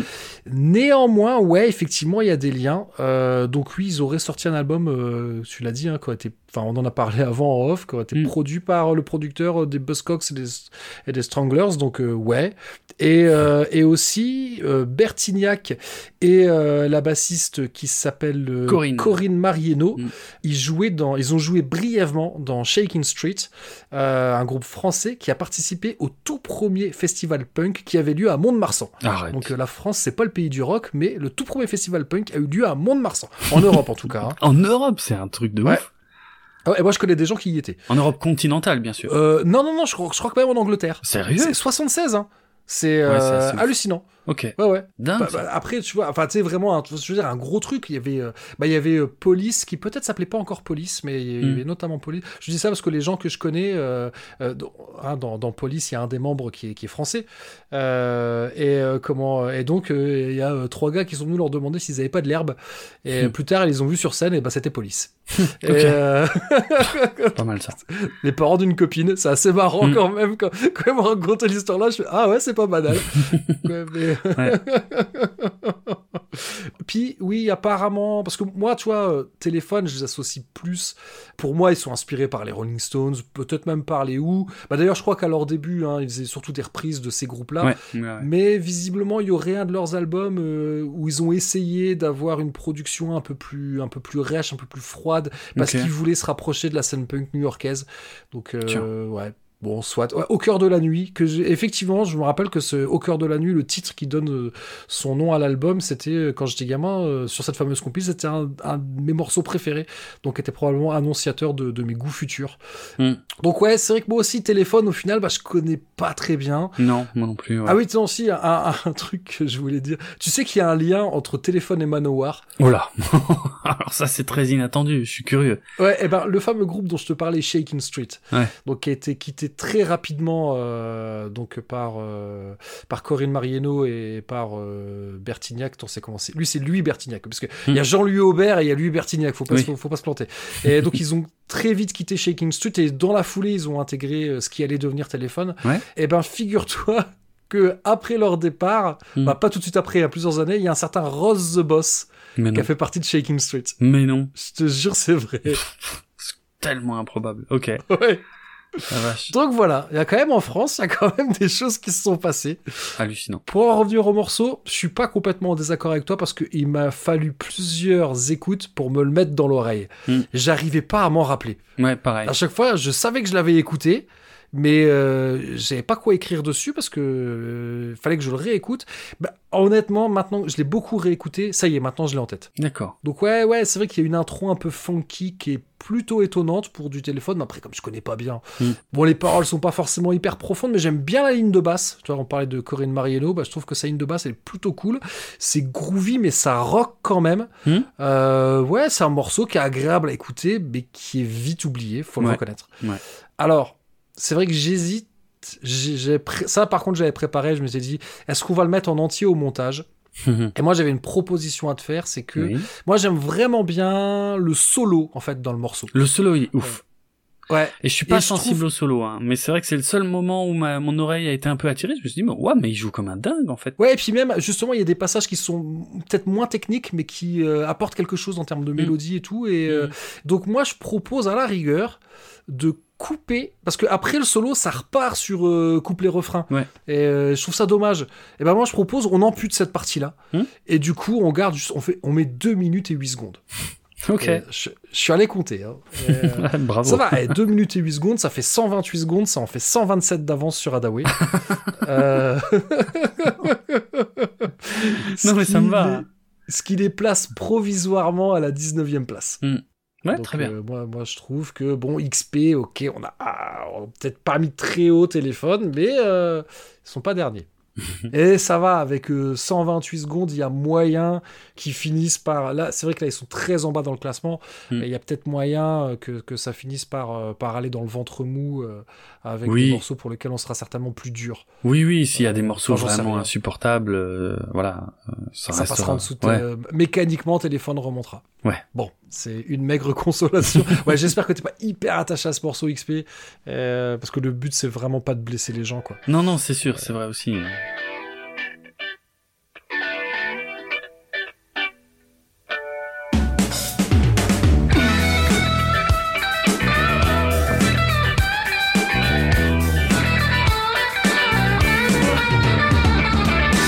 si tu ne parles pas, mais que je ne parle pas, j'aime ce silence-là. Si je te sens avec moi,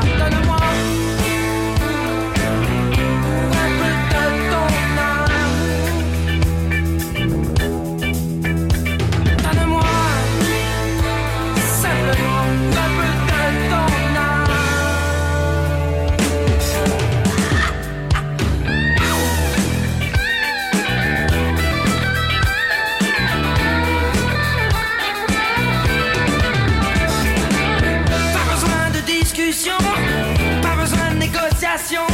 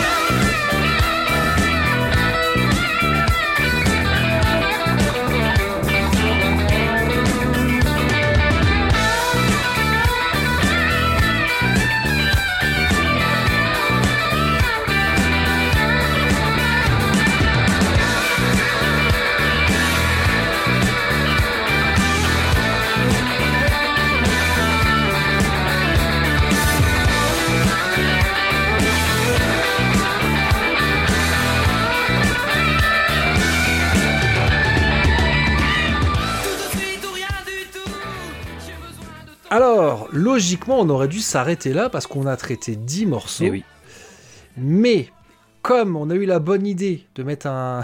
de faire commencer notre classement par 0 et se terminer par 9. Et comme on avait envie de terminer sur un chiffre rond, on s'est dit qu'on allait Mhm. rajouter un onzième morceau et surtout que Maxime de Recoversion nous a tendu une perche sans le savoir. hein. Mais il nous a offert une possibilité parfaite de le faire parce que on ne vous l'avait pas dit quand on a parlé de Sunshine of Your Love de Cream, mais ça faisait partie d'une liste euh, que nous avons envoyé avec un titre que nous a envoyé Maxime Mm. et le titre c'est Crossover Super Love Songs Battle et Super Cover Battle et qui s'appelle Orio Super Love Songs Cover Battle. et donc euh, il nous a proposé en plus du morceau originel de Cream une reprise par une certaine Ella Fitzgerald. Donc c'est le onzième et dernier morceau qu'on va traiter qui va nous permettre de, de terminer sur... euh, on aura le classement ira jusqu'à 20 quand bien même en vrai il y a 21 titres mais on sait que Typo Négative est à part. Absolument. Alors qu'est-ce que t'as évoqué cette version de Ella Fitzgerald de, de- donc de ce classique du rock? Eh ben déjà, euh, tout d'abord un doute. Sur le moment, je me dis merde, mais attends, du coup, c'est laquelle l'original? Ça que- me rassure, j'ai eu le même doute. Ah, Ok. Euh, et ouais, non, c'est bien Cream qui a écrit le morceau, on l'a dit avant. euh, mais euh, mais sur le coup, ça paraît tellement improbable que ce soit repris par Ella Fitzgerald. Euh, et ça marche en fait. C'est Ouais. la, la reprise, elle est top quoi. Les les orchestrations avec les cuivres et tout, qui sont plus dans le style habituel d'Ella Fitzgerald, mais ça fonctionne à fond quoi. Euh, donc euh, bah c'est une c'est une belle surprise. Voilà. Qui, Ouais, il n'y a pas le côté rock que je préférerais toujours, mais euh, ça marche d'enfer. Franchement. Ouais, euh, c'est même très étonnant parce que moi, alors, je suis pas complètement allergique au jazz. Mhm. Parce que c'est vrai qu'il y a le cliché, euh, les fans de punk aiment pas le jazz. Hein. Ah bon Ah bah euh, tiens, j'étais pas au courant de ça. Si, si, ouais, ouais. Ah ouais. Bah après, tu vois, le, le punk, c'est une musique plutôt frustre. Oui. Euh, le jazz, c'est censé être une musique Mm. très élaborée, Ouais, un peu élitiste et compagnie. Même si, effectivement, euh, un coup, j'avais la conversation avec quelqu'un qui est très fan de punk qui me disait, ouais, enfin, tu t'es déjà intéressé à la biographie euh, des, des jazzmen et des jazzwomen des années 30 C'était des vrais punks, hein. Mais c'est vrai en plus. Ouais. Donc ouais, non. Je- je- en fait, moi j'ai un peu du mal avec le jazz, euh, tu sais, on va dire le jazz, euh, tu sais, big band, euh, vraiment très traditionnel, machin. Même, je sais que c'est souvent des- une musique d'ambiance que les gens même ont tendance à considérer comme musique apaisante, je pense. Mm. Chez moi, ça provoque l'inverse. Ça me tend les nerfs, Ah ouais. vraiment. Je... Donc, je suis pas comp- Tu vois, je, vais- je suis, je suis beaucoup plus sensible à tout ce qui est euh, funky et compagnie. Donc, quand le jazz qui part par là, ça, peut m'intéresser. Même, euh, tu vois, il y, a- il y a des trucs aussi. J'aime bien le mat rock et compagnie. Donc, tu, Mm. des, Ah quand, oui. quand des fois il y a des structures un peu particulières et tout, là aussi, tu peux m'avoir. Mm. Euh, L'afrobeat, c'est quelque chose qui me parle complètement. Tu vois, donc, mais du jazz pur et dur, j'ai souvent beaucoup de mal. Et je dois reconnaître aussi que Ella Fitzgerald, c'est une chanteuse que mon père aime beaucoup. Mm. Mais mon père, il est pas comme moi. C'est-à-dire que moi, quand j'aime bien beaucoup un artiste, j'ai tous les disques. Oui, à la maison, il devait avoir deux disques d'Ella Fitzgerald que j'ai l'impression que j'entendais tous les dimanches. oui, bah je connais bien ça aussi. Oui. Je, je m'attendais à ce que ce soit le morceau le plus pénible Mhm. euh, de la playlist. Et je m'en excuse si jamais Michidar nous écoute, parce que je sais que Michidar est un très grand fan d'Ella Fitzgerald. Donc Michidar, euh, qui fait partie de, de Stucom. Enfin, je, je crois pas dire de bêtises en que vraiment il est ultra fan de- d'Ella Fitzgerald. Donc, Mm. Moi, tout ce que je savais, c'est oui, c'est une très grande chanteuse. C'est peut-être, c'est un des très grands noms du jazz, peut-être un des plus grands noms, en tout cas en termes de, en termes de, de vocaliste. Donc, et puis aussi, du coup, je suis allé quand même lire un peu. bah, je suis allé lire sa page Wikipédia. Mm. et comme beaucoup de gens, elle a un peu un côté, il y a un peu un côté bigger than life. Euh, elle a euh, lutté pour les droits civiques, etc. Ouais. Je pense que euh, lire une biographie d'Ella Fitzgerald, ça doit être passionnant. Mm, ouais. Et, et donc, ce morceau est issu d'un album live sorti en 1969 qui a été enregistré en octobre 68. Donc, ce qui veut dire qu'à l'époque, Ella Fitzgerald, elle avait 51 ans et elle Mm. avait déjà 35 ans de carrière. Hallucinant. Hallucinant. Et donc sur cet album, il y a beaucoup de morceaux qui sont plutôt rock voire pop. Le premier morceau, le morceau qui ouvre. Donc le morceau, ça- le pardon, l'album s'appelle Sunshine of Your Love. C'est le meilleur morceau du live. Mm. Bon après, quand on connaît mes goûts, voilà, d'après mes goûts, Euh, mais il y a aussi une reprise de Hey Jude des Beatles, qui Mm. est le morceau qui ouvre euh, le, le live. Il y a deux reprises de Bird Bacharach, ce qui nous permet de faire aussi un coucou à Dame, donc l'autre moitié de Super Cover Battle, qui est ultra fan de Bird Bacharach. Et mais ce morceau, Sunshine of Your Love, c'est c'est une tuerie. ouais. Il est exceptionnel. incroyable. Ouais, ouais, non, je suis d'accord. la voix d'Ella Fitzgerald, je savais que c'était une grande chanteuse, mais je pensais pas qu'elle. Putain, ça aurait été une super chanteuse de rock. Il y a un moment, t'as l'impression, c'est Janis Joplin, quoi. C'est Ouais, euh, clair, c'est en, mieux, même, en mieux. Et c'est. euh, ah là, quand elle, ouais, quand elle envoie le vibrato Ouais, et ouais. tout, oh la vache! Et, et même le côté jazz, bah ça marche. Ouais. Euh, et, et en fait, bah moi, je vais très. En plus, ce qui joue aussi, c'est que elle a la bonne idée de raccourcir le morceau. Il est Mm. une minute plus court que l'original, ce qui Mm. fait qu'en fait, moi, je trouve qu'il envoie plus les watts. Ah, pas mal. Eh ben, moi, je vais pas te mentir, hein, mais de, la- de- je pensais que ça serait. ah, bon, au début, il devait pas y avoir Adaway, mais ça, on va pas rentrer dans les, dans les détails. Au début, il devait pas y avoir Adaway. Et avant ça, je pensais que ça serait le morceau qui serait pour moi le plus pénible à écouter. Mm. C'est celui que j'ai préféré et très nettement. Ah ouais, excellent. Je le, alors là, pour moi, pour moi, peut-être que tu voulais pas encore parler de, de classement, mais pour moi, ça doit aller très très haut. Mais vraiment très haut. Ah ouais? C'est, je sais qu'alors le seul point négatif, dire, ouais, mais c'est une reprise. Mais, Hmm. mais le morceau est tellement ouf. moi déjà, pour moi, il doit être au-dessus de la version de Cream. Waouh. Ok. Continue, je t'écoute. bah, euh, bah, ça le met déjà troisième, quoi. bah oui, on est d'accord. Waouh. Parce qu'après, le mettre au-dessus d'Ever Fallen in Love, ouais, c'est dur quand même. Par rapport à l'affect que j'ai au morceau, quoi. Ouais, ouais. Mais, mais, mais c'est vrai que d'un Hmm. autre côté, tu vois, c'est un morceau plus qui est tellement solaire. Bon, oui, Sunshine of Your Love et tout. Ouais, je suis d'accord, c'est vraiment une excellente surprise. Le morceau marche à fond. Ah, J'ai juste moralement un problème de le mettre au-dessus d'un des plus grands standards de l'histoire du rock. Sachant que je Ouais, connaissais, je ne connaissais Sa pas. version est meilleure mais je ne, je ne la connaissais pas. On n'avait jamais entendu parler. J'ai pas de problème mais- avec le fait que ce soit une reprise. Ce qui m'embête, c'est que je, je, je savais même pas que ça existait. Ah, mais on Euh, n'écoute pas de jazz. Enfin, puis c'est aussi parce qu'on a une mémoire de merde, parce que ils en, ont, ils en ont parlé dans Super Cover Battle. en fait. Volontairement, je suis pas allé réécouter. euh, Mm, mm. Je suis pas allé réécouter l'épisode de Super Cover Battle pour parce que déjà qu'on leur a repompé leur concept, si on peut éviter de plagier ce qu'ils ont dit. Oui, c'est pas faux. Donc ouais, je, je, m'en rappelais pas qu'ils en avaient parlé. bah moi non plus là pour le coup. Ouais. Mais là, les morceaux, donc cette liste-là que Maxime nous a envoyé, c'est des morceaux qui ont été traités dans Super Cover Battle. D'accord, merde. Enfin, ok. sauf erreur de ma part. hein. Ouais, ouais, ouais. Donc je sais pas où est euh, la version de la Fitzgerald chez eux. Elle est pas dans le top 10. Hmm. Parce que ça, sinon on le saurait. Euh, mais euh, on le saurait pour les gens qui écouteraient pas Super Cover Battle, c'est qu'ils repassent le top 10 à chaque fois à la fin des épisodes. Donc euh, on, on le saurait s'il y avait la Fitzgerald dedans. Mais non, putain, moi je le trouve mais fantastique ce morceau. je suis d'accord. J'ai un problème moral, mais pas musical. Hein. Mais ok, je te l'accorde, mais là tu m'en devras une. ok. Bon alors on le met en dessous des Buzzcocks. Ouais, allez. Parce qu'à un moment je me suis dit, est-ce que est-ce qu'il irait pas taquiner Love Is All quoi? Waouh, waouh. Parce que parce que tu vois là on parle on parle en fait de mais c'est aussi euh, là, là pour le coup je, je copie un peu ce que font Dame et Maxime quand ils vont ils vont dire on va ils essaient souvent dans le classement d'aller chercher un truc qui se rapporte là pour le coup le morceau est fantastique euh, musicalement certes mais Mm. aussi pour la performance vocale quoi Ouais, ouais, c'est. et nous on a mis numéro 1 Love Is All bon il y a, il y a Love Is All c'est un tout c'est Oui, euh, c'est la oui. musique, c'est ce que ça représente pour nous en termes de pop culture, euh, les paroles, euh, le chant de Ronnie James Dio. Donc, non, mais ouais, moi je le mettrais aller en troisième, quoi, en dessous des Buzzcocks. Ok.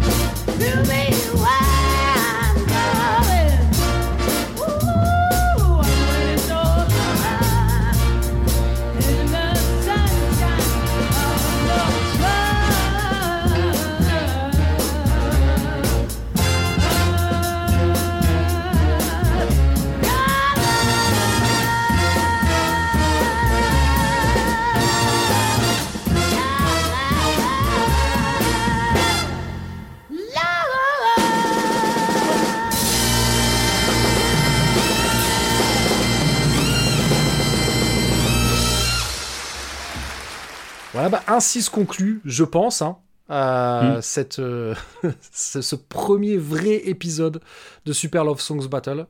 Euh, donc, oubliez pas que vous aussi, vous avez le droit de participer. Vous pouvez nous envoyer euh, vos listes. Vous pouvez aussi, à la rigueur, euh, nous envoyer vos plaintes si vous n'êtes pas d'accord. On peut faire une section courrier des lecteurs. Hein. Sait-on jamais, vous pouvez nous envoyer. Vous pouvez même vous enregistrer. Hein, on sait jamais, on va peut-être. voilà, pourquoi pas se, mettre encore un autre, encore une Oui, autre dans le pied. Allez, careful what you hein, euh, attention. hein. Ouais, donc voilà. Mais en tout cas, voilà, pensez bien que c'est participatif. Euh, on a, on a beaucoup de morceaux à classer, mais, euh, mais, mais la place, c'est quand même, il y a- il y, a de la place pour d'autres gens si jamais Oh vous oui. aussi vous avez envie de participer à ce formidable jeu Mhm. euh, où il y a rien à gagner. C'est vrai. voilà. Donc, euh, est-ce que tu peux nous dire où on peut nous retrouver, mon cher Draven? Absolument, euh, Dr Zaius, car Super Love Songs Battle est un spin-off de Cornelius Anzira qui est disponible sur PodCloud, Spotify, Deezer et de nombreuses applications iOS et Android, sans oublier YouTube. Retrouvez les notes de l'émission sur dr-zaius.lepodcast.fr et suivez-nous sur Twitter, Facebook, Instagram et même TikTok pour du contenu supplémentaire en lien avec cet épisode. Voilà, et si jamais vous avez écouté cet épisode dès les premiers rayons du soleil depuis votre téléphone, en portant des boucles d'oreilles en or, tout en traversant une fête foraine à bord d'une DeLorean, vous étiez dans le vrai. Voilà, d'ici au prochain épisode, euh, prenez soin de vous, portez-vous bien. euh, je me suis planté. Excellent. Donc, d'ici au prochain épisode, euh, portez-vous bien, prenez soin de vous et de ceux que vous aimez, et à bientôt les Spartiates.